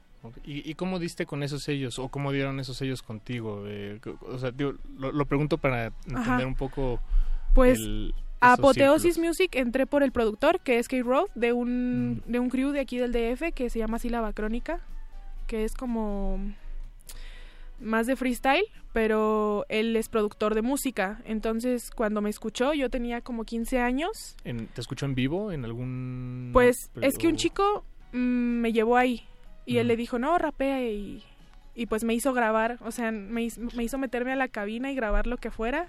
Y me dijo que si le gustaba me iba a quedar ahí en el sello, ¿no? Y pues sí le gustó, entonces desde ahí trabajo con ellos y ahí pulí como mi rap y mejoré muchísimo. Ok. Sí, ahí- y, y con ellos trabajan, trabajas la, toda la producción, me imagino. O tú también ya, ya te decidiste ensuciarte un poco las manos con el- los aspectos. eh, digo, cuando digo producción en el hip hop Ajá. me refiero a, a las bases, A las bases, la, a la música, ¿no? Pues para lo el, que te acompaña. al- para el primer disco yo escogí los ritmos. Ujú. Ellos no me produjeron nada, yo llevaba la pista y ellos pues ya me grababan y masterizaban, claro, eso sí. Y video también ellos lo hicieron. Los videos que hay de ese disco fue con Kate Road. Ok. Y el otro sello, pues son amigos, amigos que conozco, que conocían el rap y que... Trabajan juntos. Ajá, y- él sí es un productor, es Luzok Beats, él, él me graba y él me produce las pistas, entonces él me dijo, te quiero producir un disco y yo te hago todas las pistas, entonces eh, ese disco sí está totalmente producido ahí en Proyecto Marte. Oh, bien. Sí. Bien, bien, bien. Eh, pues es momento de escuchar algo de, de música, Eduardo. ¿Cómo dices? Sí, amigo? sí, estaría muy bien escuchar algo de, de ella. Eh, ¿qué, qué te gustaría Para escuchar de, de tu de tu primer álbum completo? De mi primer Sí, disco, sí. am, el que salió el año pasado. que salió el año pasado, no sé, Loca tal vez. Ese es ah, como mi buenísimo. track Bien, bien, bien. Escuchamos Loca, nada más den un momento en lo que reacciona este el, el internet de esta amabilísima estación. ya, listi- listísimo. Bueno, pues escuchemos Loca de Montebel y seguimos aquí en Cultivo de Ejercios porque todavía tenemos varios anuncios que darles. Así es. Play. Antes el miedo,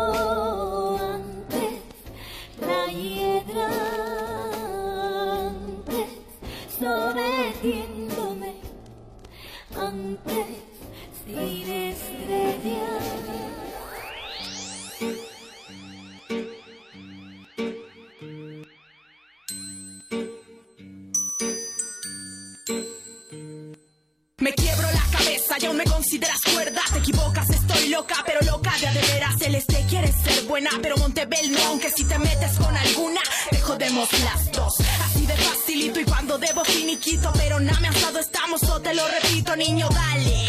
Si no duele aquí no vale. Lección número uno, el éxito no es de a gratis. Y tengo en la lengua el mismo Lucifer. De estos uno no dormirás Yeah, llámalo sobrenatural a mi equipo, a mi voz y esta forma de embonar tan ágil como quieras. Es versátil, mi lápiz se raya varios duros de tu ranking. La pista explota, conmigo suena cabrona y casi con descaro pasa y te rompe la boca. Loca, no sabes de lo que hablo si no sabes escuchar. Sé que aquel que de qué mierda hablé en el track. Doble cara quebrándote las rodillas de letras insanas. Mírale esa carita que la dañe. ¿Quién puedes darle un golpe a la piedra corta edad? Muchachita cínica en potencia.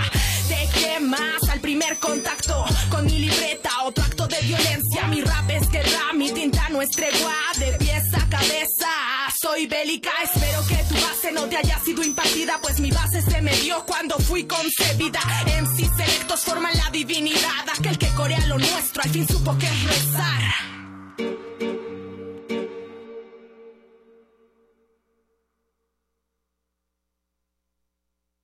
Hay que ir por las difíciles de conseguir. Hoy hay que cambiar. Ahí está.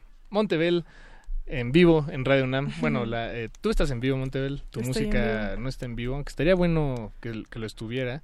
Eh, afortunadamente, para quienes no lo saben, este sábado te vas a presentar Ah. en vivo en el Grill Hop. En Grill Hop, sí. Es el sábado. También va a estar Mike Díaz, King Su, Vipo Montana.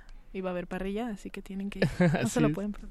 ¿Quién, ¿Quién está organizando esto? ¿Es alguno del- de las disqueras o son ustedes mismos? Lo está Este, organizando Fono. Es como Ah, ok, sí. Bien. Promueven, están tratando de promover el hip hop más aquí en el país, en eventos más organizados, más, con mejor calidad. Ah, ok. Y también creo que me parece Comilona. Comilona y Fono son los que lo organizan. Bien, bien. Hamburguesas y hip hop. eh, Hamburguesas y hip hop. Qué mejor decir. De- ¿Desde qué hora tenemos que llegar?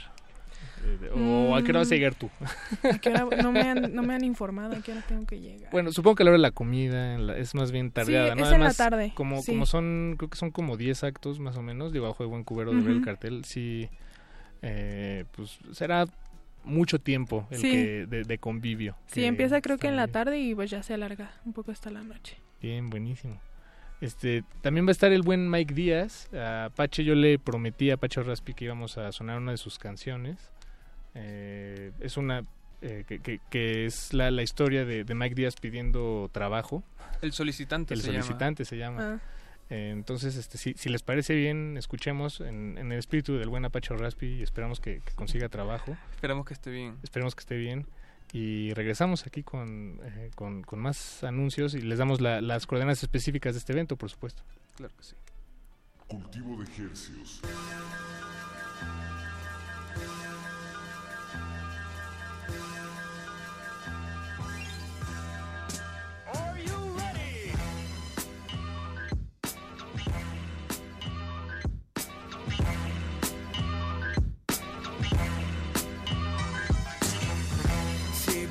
¿Es con usted la cita del empleo?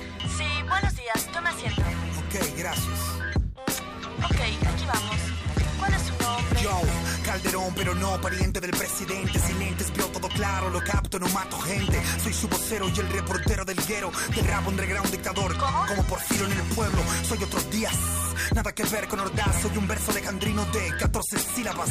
Nombre de pila del hebreo Micael. Tengo el don de Dios, escribe Michael, ya no te lo bien. ¿Su edad? Enumeración un cartoon más 7. ¿Teléfono? 44-9, quieres un 6-9. ¿Sexo? Saliendo. ¿Beso? Medio liviano, un chao, pero estoy pesado. Todo peleo en el juego, pegó como el Fedor. Wow, estatura. Depende de los complejos. Si se miden cada 3 milímetros, yo me mido cada 6 metros. Ellos son Moxie Box, yo soy como Julius Irving. Siete pies, soy el monstruo de la sierra, Thomas Hewitt. ¿Dónde nació? Donde en cada abril, cada team, blood en street, feria cultural taurina, respira fi fitness. Soy de Huascali, donde el alcalde decía miles más de elementos de seguridad. El verde del PRIPAN mentía y mienten. Muertos en la esquina, vigilan autistas con yumbina, pedófilos cazando a niñas y dedos en las alcantarillas. Fetos en las letrinas, ya tira tu analítica. Donde vivo, la basura se convierte en política.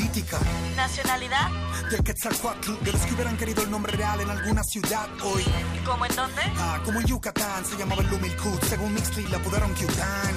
¿Qué significa? No entiendo. Conquistadores a 20 mil ídolos, ya 500 templos destruyeron, casi todos desaparecieron. Pero usted disculpe, esa es otra historia, punto. Soy más mexicano que las narcofosas. ¿Estado civil?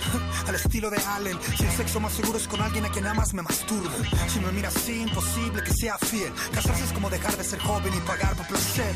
¿Salud? Oh, esa es la actitud. Con dos, tres copas más, miré sobre ti como un zoom. Dame otro shot y veo mejor tu cuerpo cada centímetro. No me encarcelan porque al verme corren los alcoholímetros. ¿Enfermedades? Solo son mentales. Novias me dejan por hablar con las instrumentales. Son espaciales, mis relaciones son por aeropostales. Estoy enfermo de rap, no hay cura para estos males. ¿Su deporte? En carros, jacuzzis y elevadores. Anda, honremos al templo cajuaro con miles de posiciones ¿Tu hobby? Suelto rimas y en sí se avientan al suelo. Quieren un trozo, soy la piedra y ellos el mal del pollo. ¿Escolaridad? Dates y cry loans en la primaria. El murder was the case en secundaria. Christopher Wallace, Nasir Panish en la prepa. Christopher Lee es mi escuela Chino Wenda 59 Profesional, el J y el West mi curso comercial ¿Funciones de oficina que domina? La guillotina en tarima, su ruina de tinta las dejo alpinas ¿Experiencia laboral? En el arte de tapas, la venta de grapas Un catador de las latas, un jefe de ratas Pionero de ratas, hip hop de mi aguas Vox Populi construyó donde no existía nada ¿Referencias personales? Tú dime cuáles, todo mi crew dentro de cárceles municipales ¿Cómo se enteró de este empleo? Es obvio, el juego me necesita, el rap no lo puedo dejar solo ¿Ha estado afianzado? Nah, solo por la guerrilla No se trata de quién tiene más, sino del que menos necesita ¿Tiene seguro de vida? Pregúntale al policía, ¿para qué lo voy a tener si ni Jesucristo lo tenía? ¿Puede viajar? Sí, menos en Obligus, mami ¿Cambiaría su residencia? Sí, con una mansión en Miami ¿Qué medio de comunicación avala su currículum vital? Espere, señorita, ¿qué tiene que ver esto con mi rap? No se preocupe, lo que se habla aquí es confidencial A la mierda la tele y las entrevistas, solo me gusta rapear ¿Cuántos shows al año usted tiene en vivo?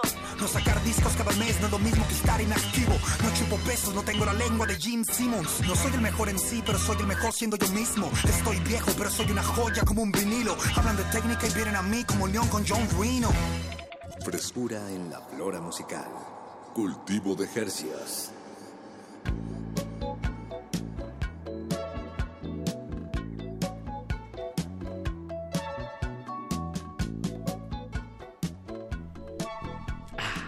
Buenísimo.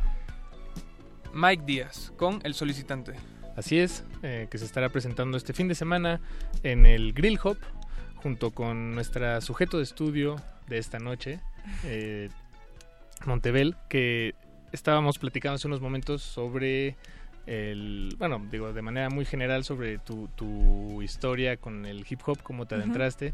Ahora ya estás más que bien posicionada y, y me imagino que todavía tienes antojo de más, quieres, quieres ir por más. Sí, como todo. claro, claro. ¿Qué, ¿Qué planes tienes este para este año?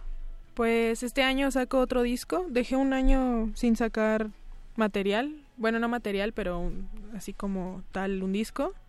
Y ahora este, pues creo que va a ser bueno. Eh, traté de que fuera con mucha esencia de los noventas, entonces espero que sea como algo diferente.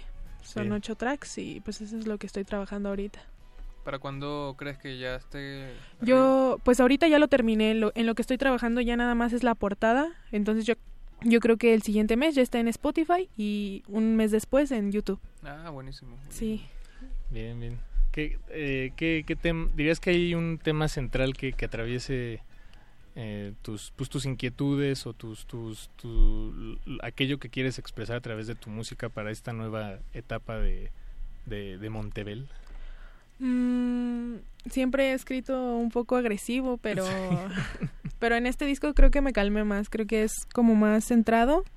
El, el primer disco sí es muy agresivo, sin duda, y, eh, en cuanto a beats también.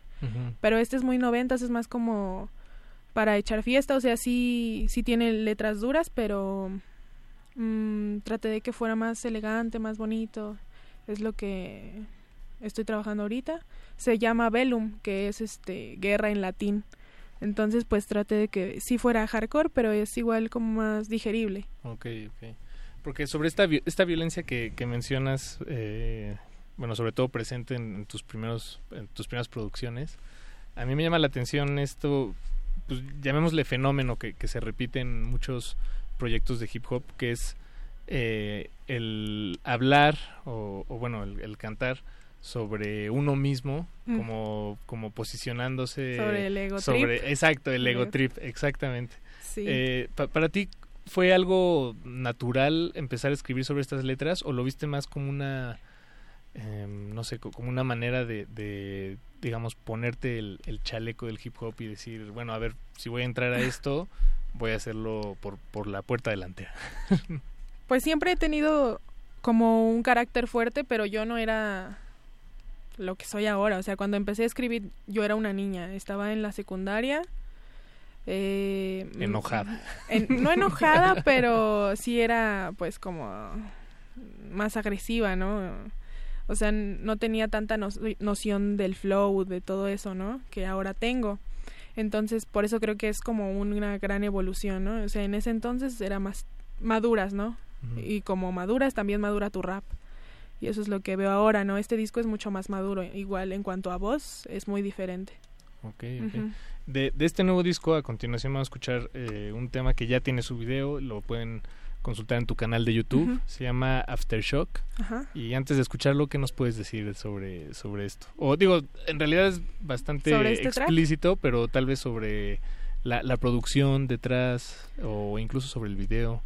Ok, eh, el video está hecho por MJ Ghost, que es el creador oficial de los videos en Proyecto Marte. Y la pista es de Luzok Beats, un productor de aquí igual del DF. Em, este track, mm, nunca lo digo, pero sí es de mis favoritos del disco, si no es que mi favorito. Ah, bien. Porque siento que escribí muy, muy bien. Bueno, es uno de mis tracks favoritos. Sí es muy agresivo, pero me gusta mucho el flow que tiene. Bien, Entonces, bien. pues, ustedes juzguenlo. bien, bien, pues desde los rincones más inhóspitos, bueno, no, no, no, no, estoy exagerando. Pero desde, Desde el underground, desde el underground hasta todo el Valle de México, les pone, les presentamos Aftershock de Montebel. Eh, y quédense en sintonía porque tenemos todavía tiempo hasta las 10 de la noche. Porque estamos en Resistencia modulada Uh. y cultivo de ejercicio. Vamos.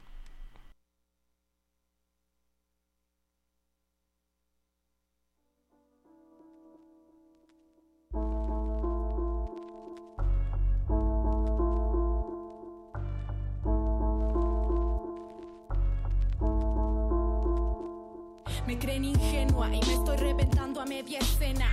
Rapera hueca, concéntrate en tus dilemas. De amor que aquí voy yo y tu víctima en mi eclosión. Ya no me para nadie y lo que viene será peor. Acierto dos de dos en lo que hago si hay dolor. Y no tengo que mentir, en cada palabra soy yo. Bienvenido a mi habitación en esta ocasión. Son las 3 a.m. y redacto otra creación. Neblina de ideas, yo soy la menos perfecta. Pero todo este coraje solo va a llenar libretas. Estas perras no se comparan con mis problemas. Por ahí dicen, mucho y poco rapea. Les duele mientras trabajo como quiero. Ellos mencionan mi nombre y yo nunca he volteado a verlos. Es el tema. A ti te jodieron tus ideas. Y yo siempre fui de acción antes que de boca suelta. Yeah, me convierto en maniática. Entre tú y yo una diferencia abismática. Si tomo un ritmo voy a sonar problemática. Ya me conoces, épica, en tono rojo, como estos ojos. Voy por la calle tranquila, pero pienso en todo y visualizo el modo. Alerta siempre, estilo de F. Muévete o te arrepientes. Crea de entre lobos, no sea ciencia cierta como, pero haré que esto suene fuerte y de polo a polo. Ajá, como si fuera poco todo. Cada que escribo se me olvida la piedad. Arden mis ojos y no sé cómo parar. Mi equipo flota para poder despegar. Estamos cortando el viento directo hasta tu ciudad, ya. Directo hasta tu ciudad, ya. La M y la B. Proyecto Marte. Montebel.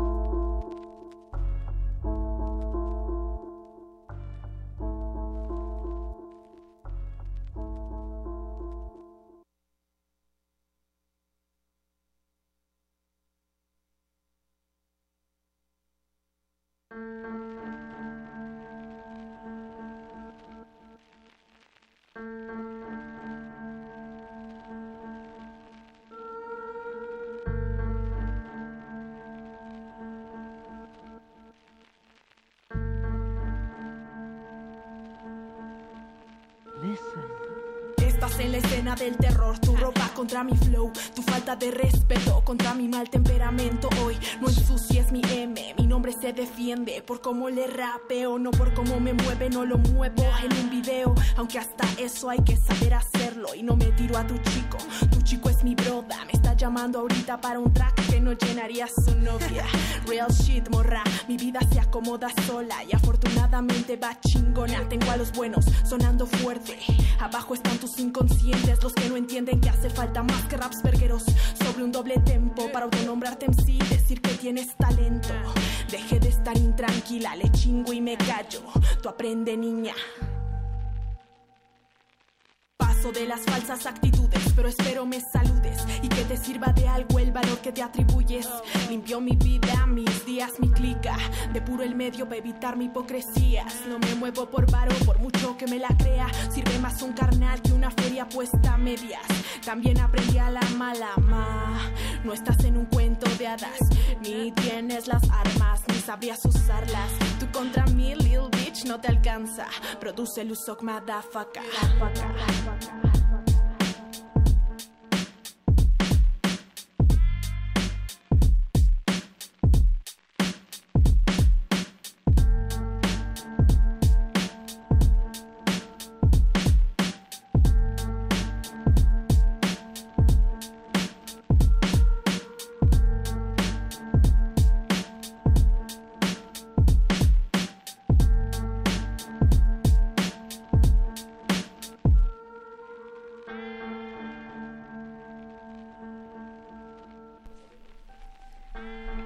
Estamos en vivo en compañía de Montebel y esto que estamos terminando de escuchar es un tema de su autoría, se llama Terror y antes de esto escuchamos Aftershock.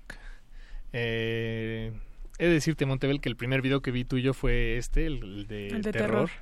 y me gusta mucho. ¿Dó- ¿Dónde lo grabaron? Es un lugar muy que se ve muy eh, pues lo- está en un lugar de noche, se ve que es un barrio en el que no deberías estar ju- jugando a solas. Es por Metro Fray Servando. Es abajo de unos puentes. Abajo. Ah, Se juntan como. Ajá.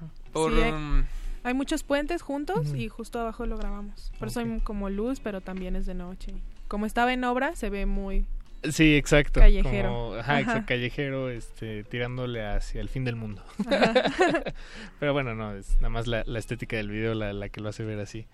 Em, bueno, pues digo, para, para terminar de hacer ahora sí la, la invitación eh, a la gente que esté interesada en, en acudir este viernes a, a, pues a, a darse una buena hamburguesa y unos buenos beats Unos de, buenos de hip beats. hop. La invitación, perdón, dije viernes, pero es el sábado. Es, eh, el evento se llama Grill Hop y es en Versalles, número 62, allá en la colonia Juárez. Decíamos que probablemente el evento iba, iba a durar mucho tiempo porque el cartel es extenso y las hamburguesas son eh, vastas. Pero bueno, la invitación oficial es de la una de la tarde hasta las 11 de la noche. De la noche. Y por ahí estarás. Sí, ahí nos estamos viendo. eh, yo digo que le caigan, se va a poner muy bueno. Aparte de parrillada, pues también va a haber bebidas, eh, va a haber videojuegos, creo me parece. Ah, ¿en entonces, sí, y va a ser en un estacionamiento techado. Entonces, nada de que llovió, nada de que no llegué. no hay excusas. No hay sí, excusas. se va a poner muy bueno. ¿Tú, te, te gusta algún videojuego en particular, Montebel? No, en realidad a mí me desesperan los videojuegos. ¿En serio? Sí. No. Bueno, no, Sí. está bien, está bien. Todos y cada uno de ellos. Todos. Bueno, juego a veces Nintendo, Wii, Play, pero... Pero- no, pero no te el Xbox no me gusta para nada. No. Para pasar el rato, ¿qué, qué es lo, lo que te agrada hacer?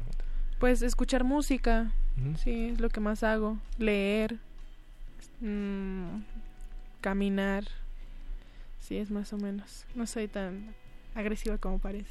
Tan, en- ¿Verdad? tan enérgica. Sí, sí, porque te escuchamos. Me, me gusta el contraste que hay entre eh, cuando estás, eh, pues, estás cantando, estás haciendo tu, tu propia, tu, tu propio hip hop y, y el contraste con te- charlar contigo aquí. Sí, es, muy eh, tranquila, ¿no? Muy sí, sí. tranquila. y tienes una voz muy, muy, muy dulce, como hablando en general. Y no es que no en, en la, en la música, pero sí es otro mood. Sí, ya totalmente. cuando rapeo cambia, ¿no? bien, bien, bien. ¿Tu, tu familia te ha, te ha visto? Eh, ¿Te ha ido a ver a tus presentaciones? ¿Te, te- ¿qué- Sí. ¿Qué opina tu familia? Sí, cuando de tengo eventos grandes van siempre. ¿Sí? Sí. ¿Y dirías que son fans de tu música? ¿O hay una brecha generacional, tal vez? O... Pues al principio no, no querían que yo rapeara, ¿no? Pero ya después pues se dieron cuenta de que Es me iba que- bien o de que sí me gustaba, que no lo dejé. O sea, porque me decían, es una moda, se te va a pasar. Pues nunca se me pasó. Exacto. Entonces ya lo aceptan. Te digo, cuando tengo eventos pues muy grandes y van, tratan de ir. Al lanzamiento de mi disco fueron. A mi batalla no, porque pues no querían ver eso. Oh, ¿Tuviste una batalla de, de, Este, de- una batalla de tú escrita. contra tú. Ah, escrita. sí. ¿Cómo, es ¿Cómo es? escrita? Eh, te hablan tres o cuatro meses antes de tu batalla y te dicen tu rival y tú lo planeas. Son tres. Bueno, Ah. en la liga en la que yo estuve eran tres rounds. Ok. Y tienes tiempo para estudiar al, al a tu oponente, y. ujú, Ok. sí. ¿Y cómo te fue? Pues bien, me gustó mucho. Era mi primer batalla y pues creo que me fue bien. Sí, fue en línea 16. Ah, ok. Bien, sí, bien, contra una chica que se llama Rabia Rivera de Torreón. Y pues sí, estuvo divertido. Lo Sí. volvería a hacer. Contra ella. Contra ella. Otra vez. ¿A ella cómo le fue? ¿Crees que le, le atinó a...? Claro, me Ah, estudió te- muy bien. sí te estudió Así bien. como yo a ella, pues ella a mí. ya quería ver qué decía. Se ve que sí, sí le costó. bien, bien. Es que eso es buenísimo de, de las batallas, pero insisto, se necesita eh, pues eh, mucho valor, yo yo creo, bueno, o por, por lo menos imaginarme a mí en esa situación eh, de, de agredir a alguien verbalmente eh, con, con el apoyo rítmico de- del hip hop, me, no, no me imagino, me, me da enorme pena. Sí, sí, es como una, es una, una especie de discusión, diría. Sí, Eh, pues es- tienes que ir a ver quién humilla más a quién. Sí, porque además tienes que humillar de, de la mejor manera. De la No- mejor no- no te manera, puedes salir tienes fácil que ser creativo, no se te puede olvidar. O sea, sí, era mucha presión. ¿Y, y esos eventos quién los organiza, por ejemplo, este en particular? de Hay varias batalla? ligas, pero a don- en la que yo estuve la organiza un chico que se llama Daniel, un rapero que se llama Sipo, o otro chico que se llama D3, mm, creo que nada más, no conozco a los demás organizadores, pero es una organización muy grande. Se hace cada año, creo que la siguiente edición es en noviembre y es la liga más grande como de México. Ese evento fue muy grande. Hay otras, hay Speed, um, barras de sangre y así. Eh, Que- ¿qué- ¿Barras de sangre? ¿Es Ajá, qué? específicamente batallas escritas. Ah, ok. Ajá, Claro, claro. sí. Wow, escuché sangre y fue como, ¿what? Barras de sangre. Pues eh, para despedir esta emisión, eh, nos queda tiempo de un tema más. Y tú nos sugerías eh, poner algo que se llama Amnesia de Below. Below. ajá, Below. Below. Que es este un compañero tuyo. Ajá, es un de- amigo del mismo sello que yo, de Proyecto Marte, pero tiene un proyecto muy diferente al mío, no es nada de como tan rapero o tan noventas, pero es muy soul, es muy bonito, por eso sí quisiera que lo escuchara. Ah, buenísimo, buenísimo. Eh, pues no nos queda más que reiterar este sábado el Grill Hop Versalles número 62 ahí en la colonia Juárez, hamburguesas y hip hop en compañía de muchos actos, entre ellos Montebel, a quien le agradecemos infinitamente que, que te hayas venido a dar la No, vuelta muchas y gracias a platicar con nosotros. invitarme. Muchas gracias. Gracias Montebel. Y pues lo mejor para, para este año esperamos que el siguiente álbum salga contento, en forma y cuando lo esté, no, no dudes en, Ah, en claro darte una vuelta sí, por acá. gracias. Conoces a Pacho Raspi, que, que ahorita es nada más un espacio aquí entre, Sí, sí, entre vi. nosotros, una silla vacía. Pero bueno, pues no- nos despedimos de este cultivo de ejercicios con Below. Esto se llama Amnesia y quédense en sintonía en resistencia modulada hasta las 11 de la noche. Gracias.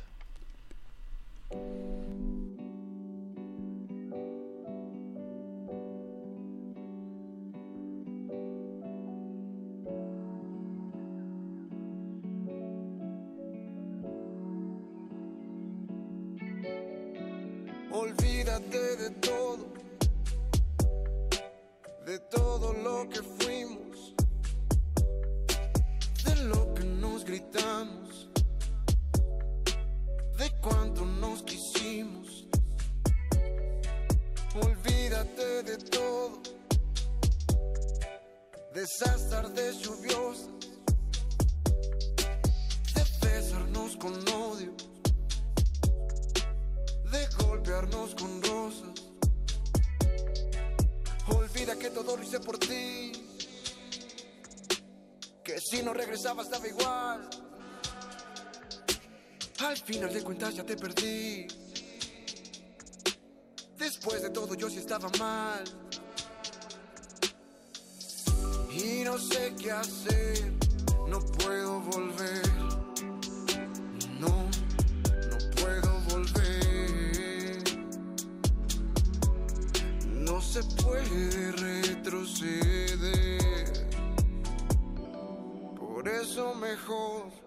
Olvídame.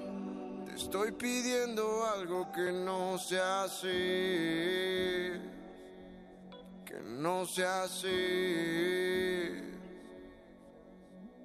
Olvídate de todo,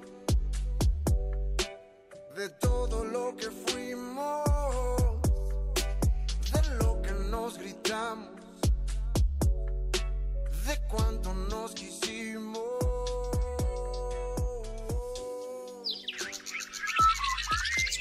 El invernadero sónico debe cerrar sus puertas. Un procedimiento de rutina. Respira. Vuelve. Cultivo de ejercios.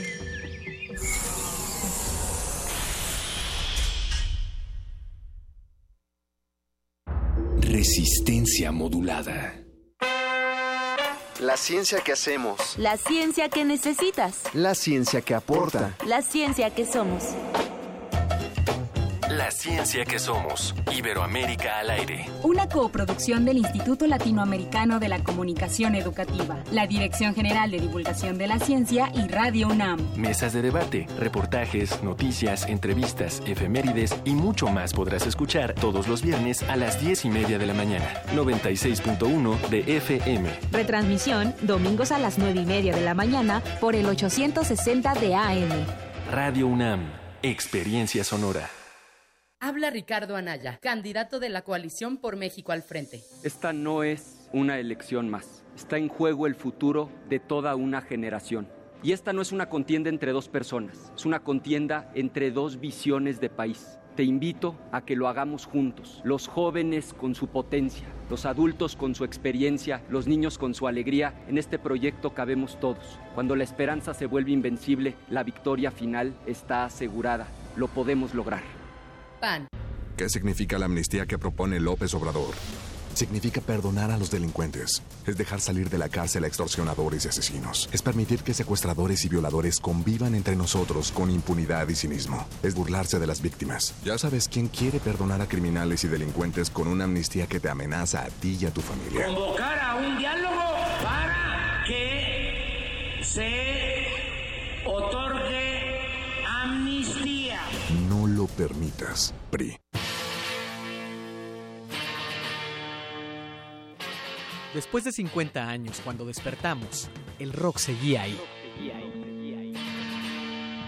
Como los dinosaurios que nunca existieron, dejó huellas de su paso por el mundo. El rock fue la música de la juventud de los años 60 y 70. Hoy la desenterramos para volver a vivirla, para emocionarnos con ella. Cuando el rock dominaba al mundo. Todos los viernes a las 18.45 horas, por el 96.1 de FM. Radio UNAM, Experiencia Sonora.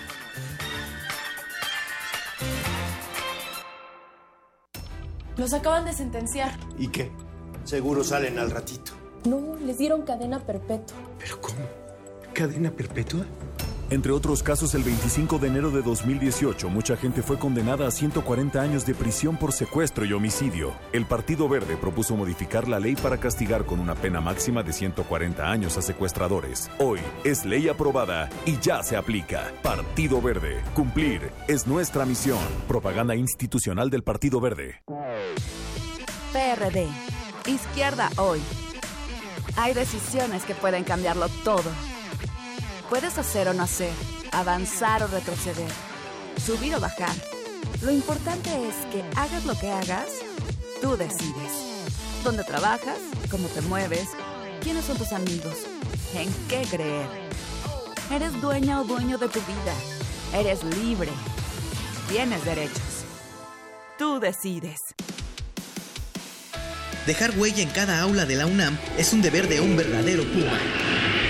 Tu huella y apoya Fundación UNAM a de cara a miles de universitarios. Súmate 5340-0904 o en www.funam.mx. Contigo hacemos posible lo imposible. Ya te la sabes, ¿no? Lo que tal vez no sabes es que en Movimiento Ciudadano llevamos años luchando por eliminar el fuero. Primero lo hicimos en Jalisco, donde somos mayoría. Después, junto con la sociedad civil en Nuevo León. Pusimos el ejemplo, dimos la batalla en la Cámara de Diputados. Se eliminó y hoy tenemos un México sin fuero. Este triunfo no es de los políticos, es de todos ustedes. Únete al movimiento. El futuro está en tus manos. Candidatos a senadores y diputados federales. Movimiento Ciudadano. Escuchemos a López Obrador. Se va a cancelar la reforma. AMLO decidió pactar con el Bester Gordillo y su familia. No voy a seguir comentando nada de la maestra por respeto. Bienvenido, el nieto de la maestra El Bester. Juntos quieren cancelar las escuelas de tiempo completo, el programa para arreglar la infraestructura de las escuelas, el de inglés y regresar a la venta de plazas en lugar de asignarlas conforme al mérito. A López Obrador no le importan tus hijos. No tengas miedo. Elige miedo o MID. Vota por MID. Candidato por la coalición Todos por México, PRI PBM Nueva Alianza.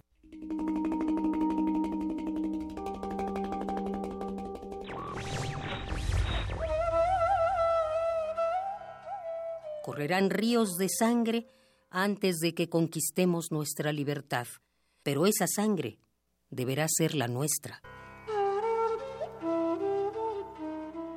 Mahatma Gandhi.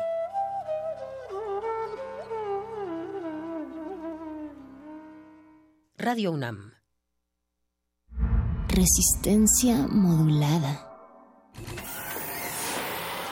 Este espacio se llena con la personalidad de cada quien. Este espacio suena igual que el pasado y las aficiones de una persona.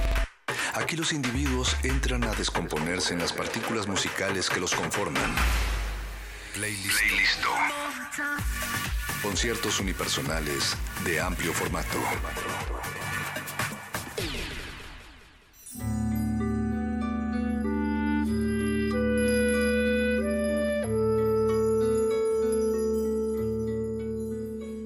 Lunes 30 de abril, 10 con 6 minutos eh, del 2018. Todo mal, todo al revés, todo salteado. Bienvenidos una vez más a Playlisto. Buen inicio de semana, una semana bastante rara, bastante complicada para algunos que tienen que ir a trabajar hoy, pero mañana no y el miércoles sí. Eh, esos tipos de impas, de, de, huecos suelen incidir directamente sobre el rendimiento. Ánimo a todos, resistencia modulada, eh, transmitiendo desde el 96.1 de FM. Yo soy Ricardo Pineda y esta noche tuve la oportunidad, la gran oportunidad de compartir con ustedes un playlist más con invitados de lujo. Eh, nuestros invitados vienen en, camino a- apenas. Es, es Jusi Reis, quien ya ha estado con nosotros. Ella ah, comanda una, una plataforma que es de promoción artística, sobre todo enfocado a las publicaciones y a la música llamada Harmonipan. Y esta noche ella nos trae a un- una gran banda, una banda muy atípica, experimental, que ya escucharemos de, de viva voz desde Brasil. Eh, justamente la semana pasada, en el, en el Glaciares del, del jueves pasado, hablamos, eh, le dedicamos toda una hora a la, a la música brasileña y hoy vamos a tener oportunidad una vez más de escuchar frecuencias cariocas desde otra perspectiva, desde una, un ángulo, digamos, más dislocado. Y pues bueno, es todo una serie de, colaboraciones y de fechas que vienen armando Harmonipan con, con otras plataformas que ya les comentaremos adelante. El programa se viene dando desde el 27 de abril y va a culminar este 1 de, mayo. Hay talleres de notación gráfica, hay conciertos, hay charlas y ya les estaremos dando más información al respecto. Beto Junior está en la casa, eh, ellos pues, están acoplando apenas al ritmo y pues qué les parece si abrimos el lunes de este playlist con una buena canción de Beto Junior que están de estreno que se llama Incendio. No se despeguen, estamos en Twitter como arroba R modulada y en Facebook como Resistencia Modulada. Vámonos.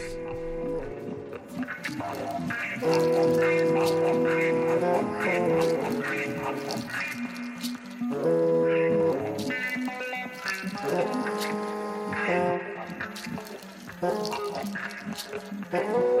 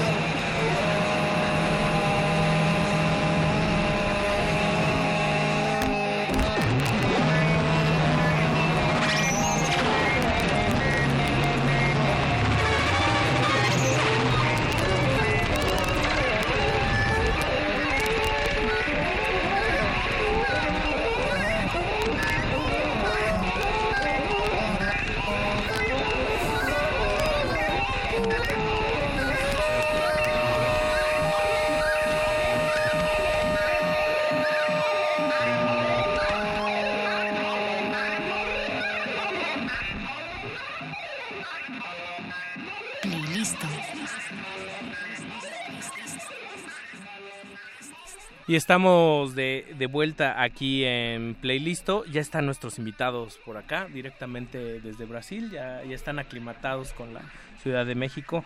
Eh, eso que escuchamos fue Incendio de Beto Junior, quienes están de estreno con un, un trabajo que se llama Espíritu Insalubre. Tengo aquí el tape, la, la cinta, un, un bello formato para, para editar. Y sobre todo tengo también aquí a varias personas. Vámonos por, por partes porque es todo un cúmulo. Está con nosotros, se pueden presentar chicos, está Jusi Reis de, de Harmonipan. Harmonipan y Flota. ¿Y quién, quién más tenemos por acá? ¿Se pueden presentar? U Uru Pereira. Uru Pereira. João Meirelles. Lía Cunha. Y Pedro Filho. Bienvenidos. Eh, ¿y, ¿Y cómo, lo, cómo los ha tratado la, la Ciudad de México por aquí? Pueden, pueden hablar en, Está lindísimo. Sí, ah, sí. Nos encanta. De, cuéntenos un poco qué actividades trajeron por acá, que, cómo, cómo fue posible la llegada con, con Harmonipam. Yo logro ver que, que su llegada forma parte como de un trabajo con otras instituciones de intercambio cultural, algunos apoyos y, y fideicomisos, pero el programa es bastante complejo y diverso. Hay música, hay gráfica, hay, hay, hay publicaciones. ¿Podrían comentarle un poco de, de, de, qué va su visita por acá? Sí, claro. Eh, hemos eh, para, para venir acá conseguimos los pasajes por un, edital del gobierno de Bahía, donde vivimos, en Brasil. Y bueno, y todo fue también una... una eh, todo fue muy arreglado junto con Harmonipan y Juicy Reis. Y bueno, eso, para, para llegar a eso, pero nuestro trabajo viene de antes y tenemos... Beto Junior es nuestra, la banda, que, la, lo que tocamos, la música, pero tenemos nuestro trabajo es lo largo, que es el colectivo de colectivos, son dos colectivos juntos que trabajan juntos. Ese se, se forma de Beto Junior, Beto Junior y Duna, que es la editora y el sello que, que lanza nuestros trabajos y que cuida de la parte gráfica también. Y siempre trabajamos con otros artistas también. Son, son, son siempre Duna, Beto Junior y otro artista invitado, siempre. Para nosotros acá en México y sobre todo en, en este espacio en particular, siempre guardamos como una, una pasión muy grande por la cultura y la, y la, y la música y las expresiones artísticas de Brasil, pero en este caso pues nos llena mucho de emoción como de tener ese, ese esa cara, ese lado como, como más experimental, eh, más independiente, más underground que a nosotros nos gusta mucho. Y parte parte de eso pues lo escuchamos en este primer corte de, de Beto Junior que pues va por ahí como música concreta cosas de noise este mucha mucha cosa experimental a nosotros nos gustaría mucho que nos platicaran un poco cómo cómo vienen trabajando cómo es la escena la escena artística que, que hace estos estas publicaciones fascinantes estos estos trabajos independientes ahí en, ahí en Brasil, si tenemos como puntos de encontro acá com, com México também. Sim, é, eu acho que o ponto de encontro com o México está se dando muito com a Flotar e o Harmonipan, é, não só para nós outros, mas também para muitos outros artistas baianos. E isso é, se configura de certa forma em uma cena, em uma, né, numa, numa coleção de pessoas que fazem esse tipo de trabalho. Tanto trabalho musical quanto trabalho é, visual e, e publicação. É, a gente toca junto desde 2011 e mais recentemente, desde 2016, a gente está em parceria com a Duna, fazendo o Largo, e, e com isso a gente tem conseguido fazer essas publicações e circular mais, e conhecer mais artistas e criar uma rede. Então a rede no Brasil, mas também agora no, no México também, através do, do Flotar Harmonipan. Bueno, yo, yo puedo como captar un poco la esencia, pero si alguien me ayuda aquí con el, con el translate.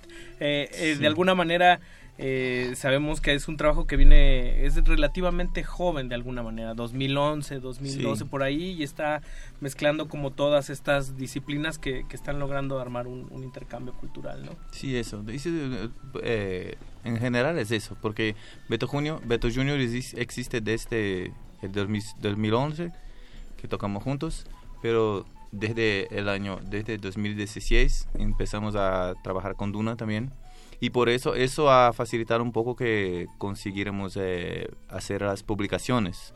Por ejemplo, entonces desde 2016 hemos hecho como tres lanzamientos, tres, tres discos. Bueno, uno es este Experimento Cero que está ahí, que es una colección de partituras gráficas, notaciones gráficas de un taller que hicimos y los artistas visuales han hecho las anotaciones, no, no eran músicos los que escribieron las partituras, sino que artistas visuales. Y de ahí nosotros hemos grabado estas notaciones en CD.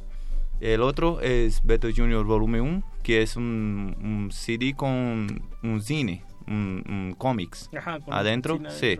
Y ahora el Espíritu Salubre, que es eh, la cinta, el casete. Que además tiene uno, tiene uno de los nombres que me parecen más maravillosos, que es el guardar el espíritu insalubre, como apelar un poco a, al sentido primigenio y salvaje del, sí, claro, del ser, del ser claro, humano. Y, un poco sucio. Eso me encanta, ah, me encanta la...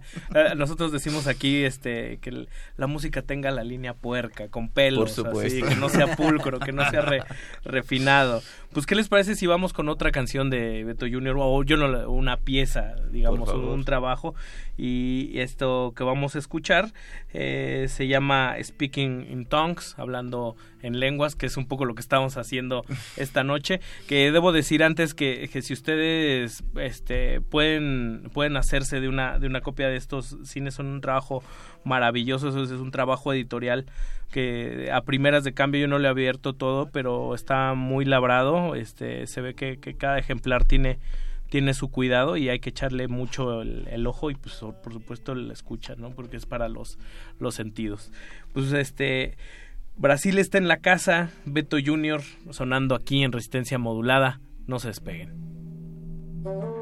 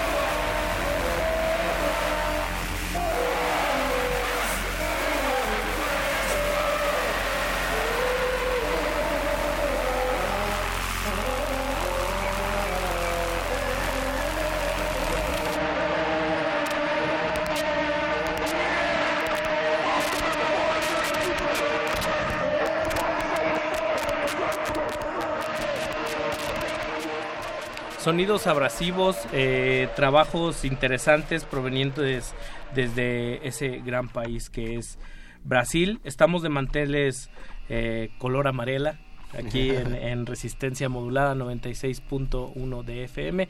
Y si nos están escuchando, pueden escribir misivas a nuestros invitados, preguntarles dónde podemos hacernos de, de su trabajo a través de arroba R modulada en Twitter y Resistencia Modulada en Facebook. Leo aquí que esta, su visita forma parte todo de un complejo intercambio cultural llamado Proyecto Largo, que entre otras eh, actividades ha tenido un taller de notación gráfica, que es un poco la publicación que tenemos aquí con los, em, los impresos. También hubo un show en el Centro Cultural de México Contemporáneo y apenas hace unos, pues ayer, hubo una, una charla de cómo y por qué hacer música para y con los insectos. Eso me llena mucho de, de fascinación y ahorita fuera del aire nos estaban platicando que el público mexicano también cierto, guarda cierto interés por los por los insectos que además son como entes muy complejos, o sea, que si uno los pasara al ideario de los objetos, pues son objetos de una ingeniería suprema, ¿no? Eh, ¿cómo, cómo, hay, ¿Cómo ha ido todas estas actividades? Eh, ¿Con qué se han encontrado? ¿Cómo, cómo, cómo vieron a, a, su, a su público mexicano? Bueno, ha sido todo muy, muy increíble desde que llegamos. Eh, el primer día hicimos el taller eh, de notación gráfica y fue muy, muy rico, muy chido, como dicen ustedes acá, porque había personas distintas, incluso dos, dos chicos, dos niños eh, eh, chiquitos, así como de, qué sé yo, seis años, ocho años, y que se involucraron mucho con la, con la, la cosa de la notación gráfica, hicieron partituras increíbles, las cuales tocamos el, día siguiente en el concierto este que hicimos en el centro contemporáneo. Ha sido muy bueno. Ayer la charla también ha sido increíble porque yo no me imaginaba, nosotros no, no imaginábamos que la gente iba a se interesar tanto por los temas de los insectos. Aquí parece que acá en México es una cosa muy fuerte, ¿no? Eh, todo eso y, e incluso la mitología, todo eso, Chapultepec, todo claro. eso.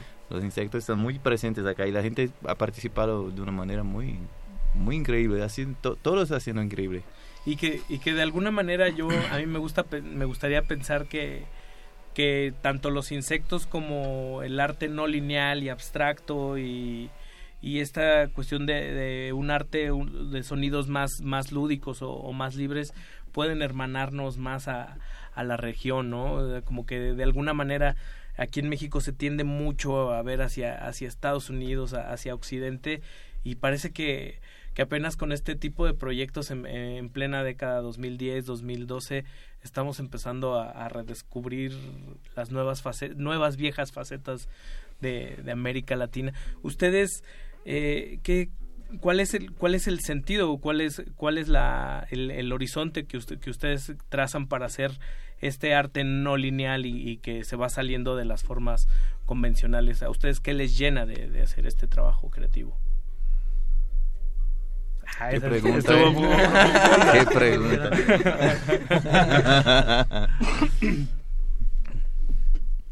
Diga aí, João. Para nosotros eh, es muy, muy importante la, las colaboraciones.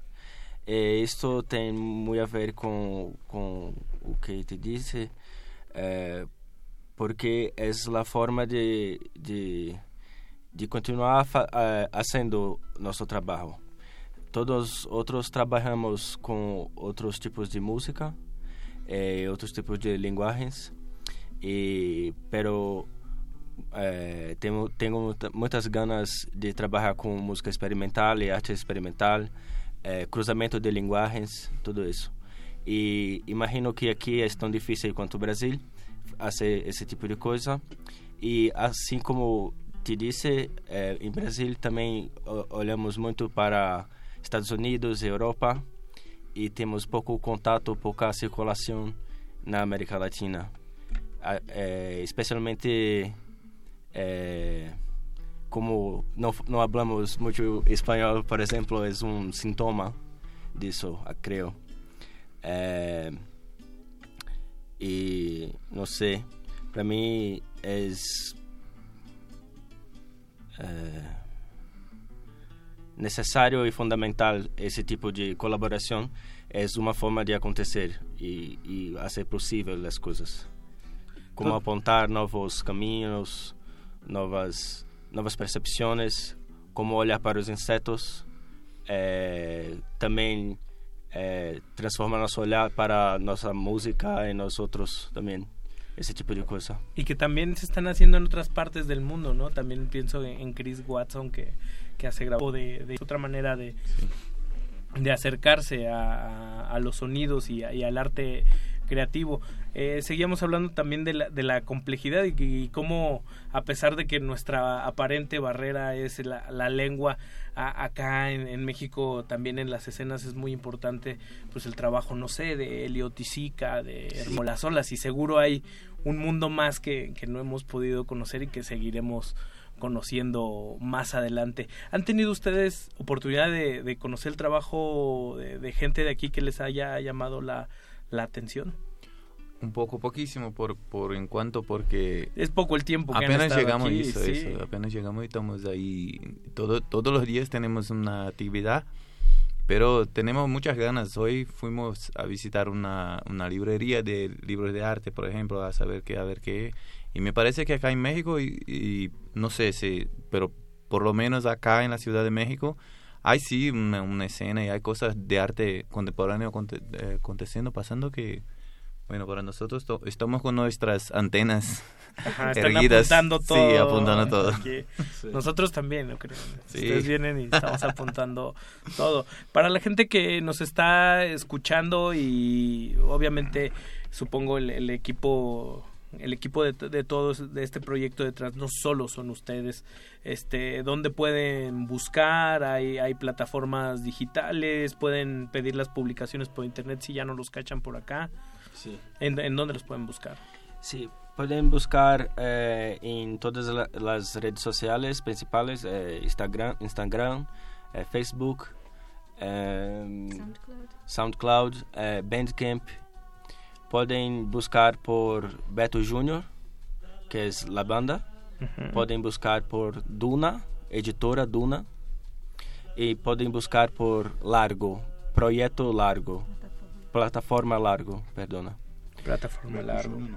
Plataforma Largo. ¿Cuándo se va a buscar Beto Junior por la internet? Porque capaz que eso es una información importante. Beto Junior es un nombre de, de hombre muy normal en Brasil. Entonces el nombre de la banda es un poco un chiste. Muchos cantantes románticos se llaman Beto Junior, por ejemplo. Entonces si buscan Beto Junior solamente no nos van a hallar. Entonces hay que poner tal vez Beto Junior Noise, entonces ahí, okay, ahí hay, nos que, encuentran. hay que refinar la Sí, claro, la, si la ponen Beto búsqueda. Junior van, van a encontrar un montón de Beto Juniors, pero no nosotros. Hace rato nos preguntábamos fuera de cabina de, bueno, ya, ya vino un Baby Hitler, ahora viene un Beto Junior. serán serán amigos, no, sabe, no sabemos. pues bueno, ¿qué más qué más se viene por, a, por acá? Ya nada más tienen un tienen una actividad el día de mañana, primero de mayo, sí, ¿no? Sí. ¿En dónde en dónde es esto? Es, ¿Dónde es? No me acuerdo. É, Tel Aviv Program. Es, é de la uma program. residência artística é, na colônia Nápoles. Ok. Sí. Uhum. Ahorita les pasamos todos los todos los detalles y qué va a haber ahí. Un taller también de notación gráfica, pero con la técnica de cianotipía. ¿Quieres hablar un poquito, Lía? La cianotipia es una técnica fotográfica histórica del, del siglo XIX que se hace eh, con dos sales esféricos que juntos son fotosensibles y se de, eh, revelan, develop, Sí, como se revelan. Se revelan, se se revelan en sol. Qué bonito, como... Sí, con colores azules. Sí, acá era como las primeras cámaras estenopeicas, Sí. le, le Sí, llamaban, sí. ¿no? Como una... Eso es, es muy bonito, permite como un contacto distinto con, con la imagen, como más, Sí. más físico, ahora que le está el mundo digital, como... Sí, Sí, es bella también esa conexión con la naturaleza. Así, hacerlo en el sol. Es como hacer también este como sellos. Sí. Aquí hacen los niños en el kinder hacen sellos con, con papas o con manzanas o Sí, así, es sí. un contacto mucho más palpable. Sí, por coincidencia, la- el otro taller que hicimos de notación a- antes de ayer era con sellos. También. Sí. Qué bonito. Qué bonito, me gusta.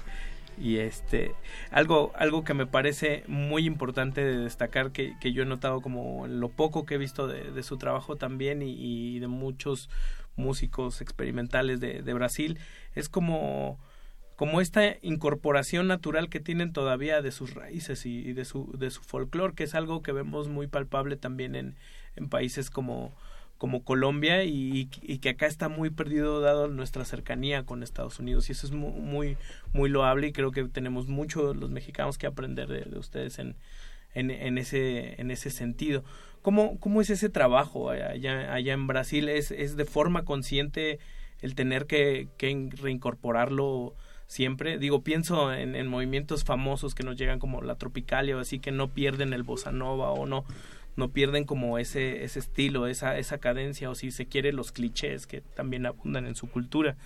Pero pero me parece como, como, como muy notable cómo pueden seguir avanzando hacia la modernidad sin perder esa, esa parte. Si es de forma consciente o ya ni lo, ni lo sienten ni es natural. ¿Cómo, cómo va eso? No sé, no sé si es totalmente consciente, creo que no. Eh, creo que en Beto Junior especialmente no es consciente, pero en, en, en todos nosotros creo Sí. que es una, un factor muy importante. Sí, por supuesto. Entonces, para mí, para Pedro, para Uru, para Lía, es muy importante todas las, las referencias, todas as, eh, o que gostamos, o que crescemos ouv- ouvindo e vendo.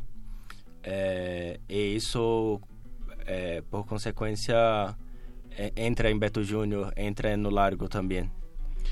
Y sí, además también, por ejemplo, eh, yo y João y Uru, que somos los músicos de Beto Junior, tenemos otros trabajos y estos otros trabajos, todos, por ejemplo, nosotros tocamos música popular también, no experimental para nada. Y, por ejemplo, João toca en una banda que es muy conocida en Brasil ahora, que es Baiana System, que es una banda de, de, de, de música popular muy fuerte, así con influencias de... de, de, Sound sound, system. system, todo eso. Yo también tengo una banda de música instrumental, pero con, con ritmos populares de Bahía. Uru toca en orquesta sinfónica y también ten- tiene trabajos de música popular. Entonces Sí. somos como... y todo. Sí, sí. Como, como decimos acá en México, le campechanean, mezclan. Campechaneamos. Sí. Pues vamos a oír otra canción de Beto Junior, ¿qué les parece? Eh, eh, yo, yo estuve escuchando toda la tarde Beto Junior y, y me gusta porque a mí me gusta la música concreta, me gusta el noise, me gusta el free jazz, pero como que aún así no logro agarrarlo y, y- y hay gente muchos de nuestros escuchas que no están familiarizados incluso con, con esas con esas frecuencias Eh, si hay un joven de 15 años que solo ha escuchado rock cómo podríamos decirle de, de- de su viva voz que es Beto Junior si, Mm. si tuvieran que explicarle a alguien Bueno, ¿Quién puede hacer la, pregunta? Não quero explicar, Uru. Como é que explica a um jovem de 15 anos o que é que é o Beto Júnior? Eu acho que não tem explicação. Ahn, é muito natural, assim, para para uma pessoa que ouve rock, que tem influências da, da música urbana, ouvir Beto Júnior também, porque ah, tá muito, tem uma ligação muito grande com, com ah, o rock e essa influência é de fato muito grande na, na- entre os jovens, né? Então eu é, assim a música também erudita, é, ela padroniza, né? E aqui a gente não tem o costume de seguir padrões. A gente é, de certa forma deixa fluir sem influências, né? E, o- e a- o rock também vem dessa natureza, de quebrar padrões, né? Então, acho que é bem natural. Não Pues ahí lo precisa- tiene usted. Si se siente, si se siente libre y siente que no pertenece a cajas o a géneros, pues esta es la oportunidad, porque Beto Junior es un poco eso, ¿no? Es, es, libertad, no hay Libertad. no hay patrones y se, se Sí. juntan y se mezclan. Si les gusta el jazz, si les gusta la música culta o, o ese sentido primigenio del, del rock y del ruido. Yo tengo aquí en- entre mis manos esta cinta hermosa de, de Beto Junior y está hecho hecho a mano y eh, me recuerda un poco como los dibujos de, de Kandinsky que decían que eran como, como de niño, ¿no? O sea, y siento que también su música refleja ese sentido libre y lúdico que pues estamos a punto de, de escuchar. Beto Junior sonando aquí en playlisto en resistencia modulada. Brasil está en la casa. No se despeguen.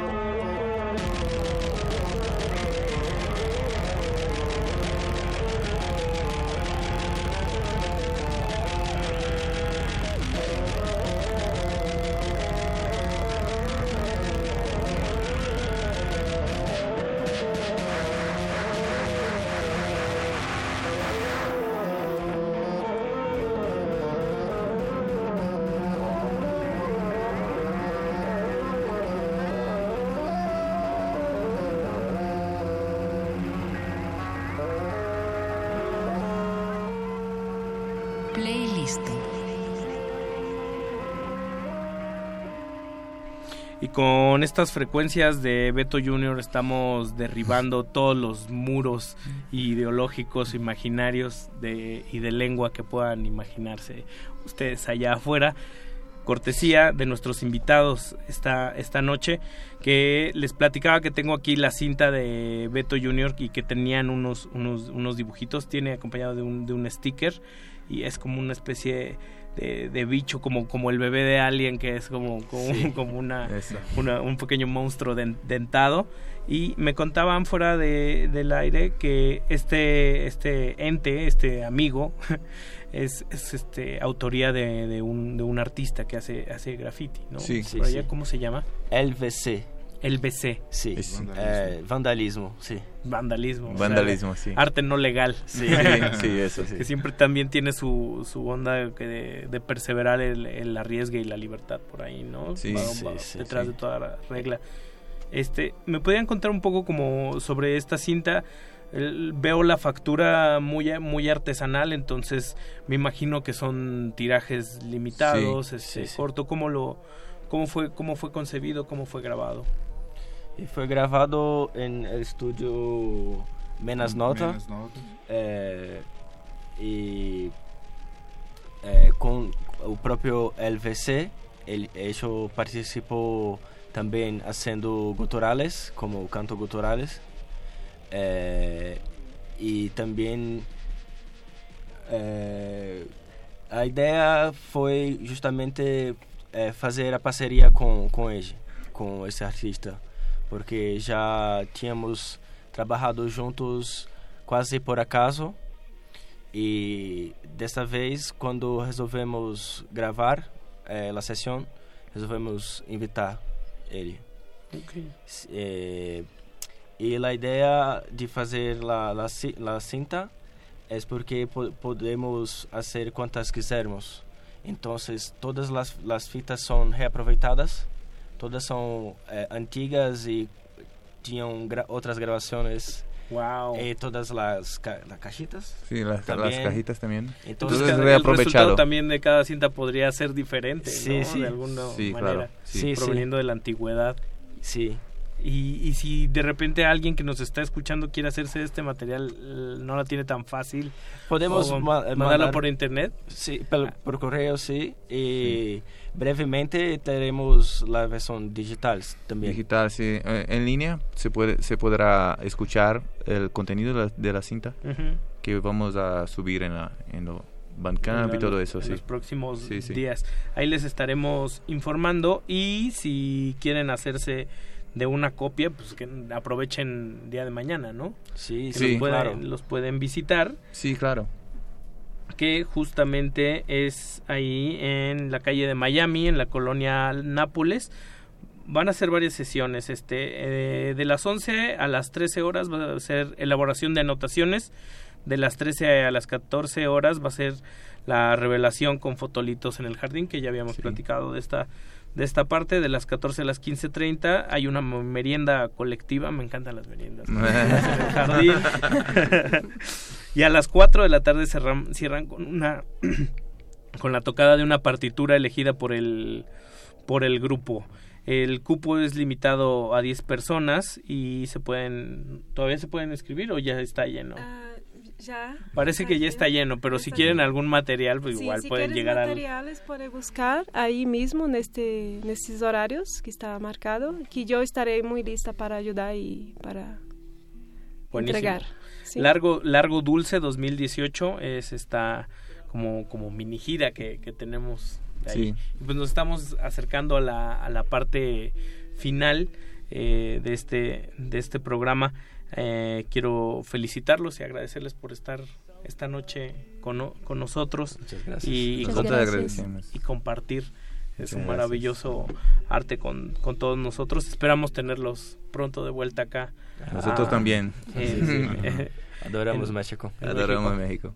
Algo que les haya este cautivado en, en especial que Muchas cosas. que se que se llevan por ahí. La comida no se habla así, porque es Sí, increíble, por sí. eso no.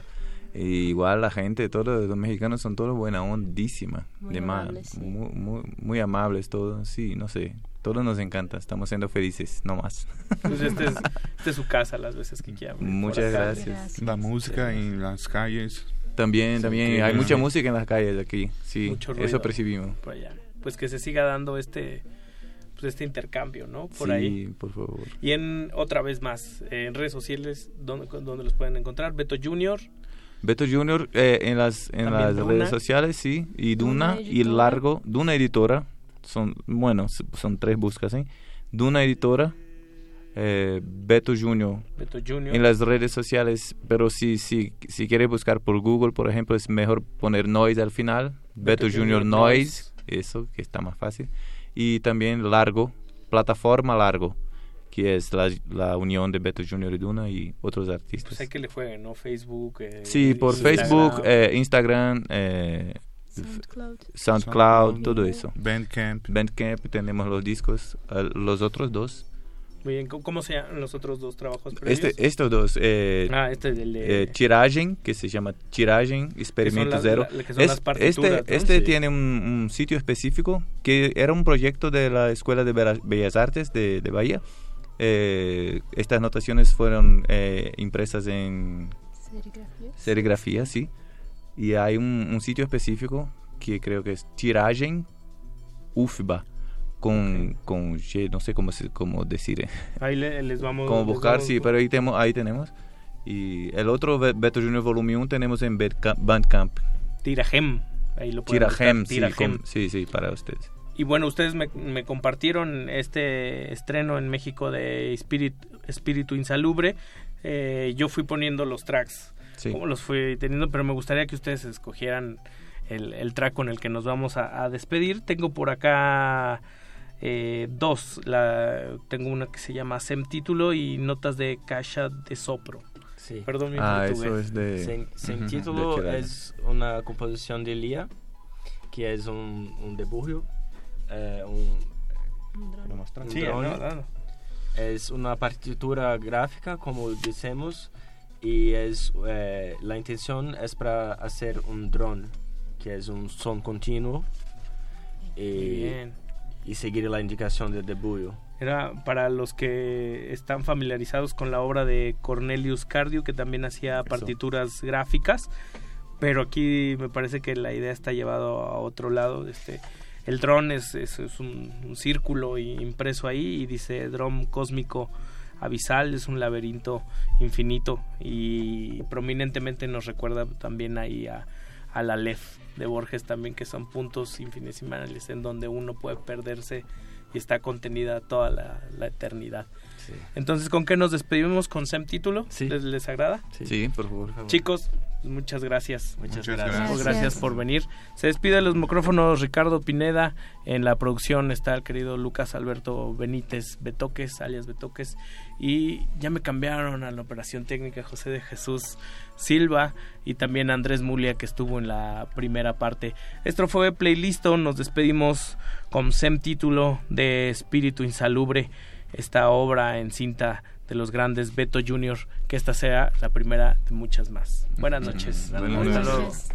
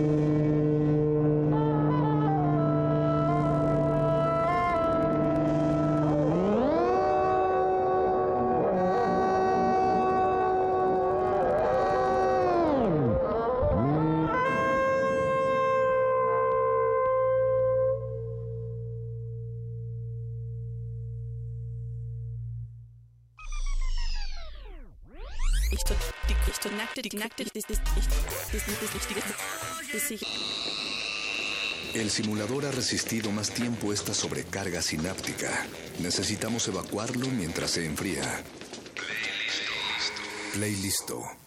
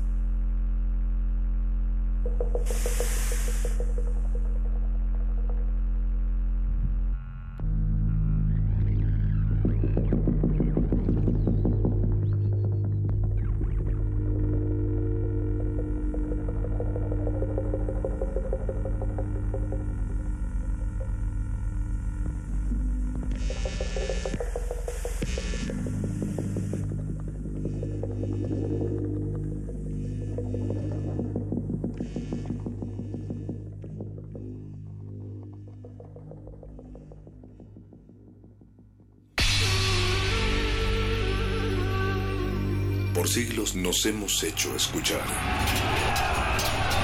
Nacimos como parte de esa inmensa mayoría.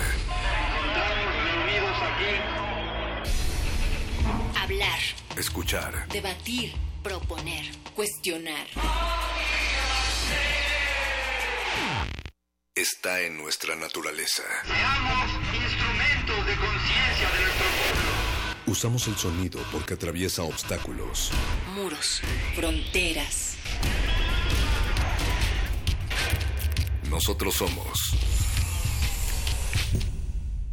la resistencia.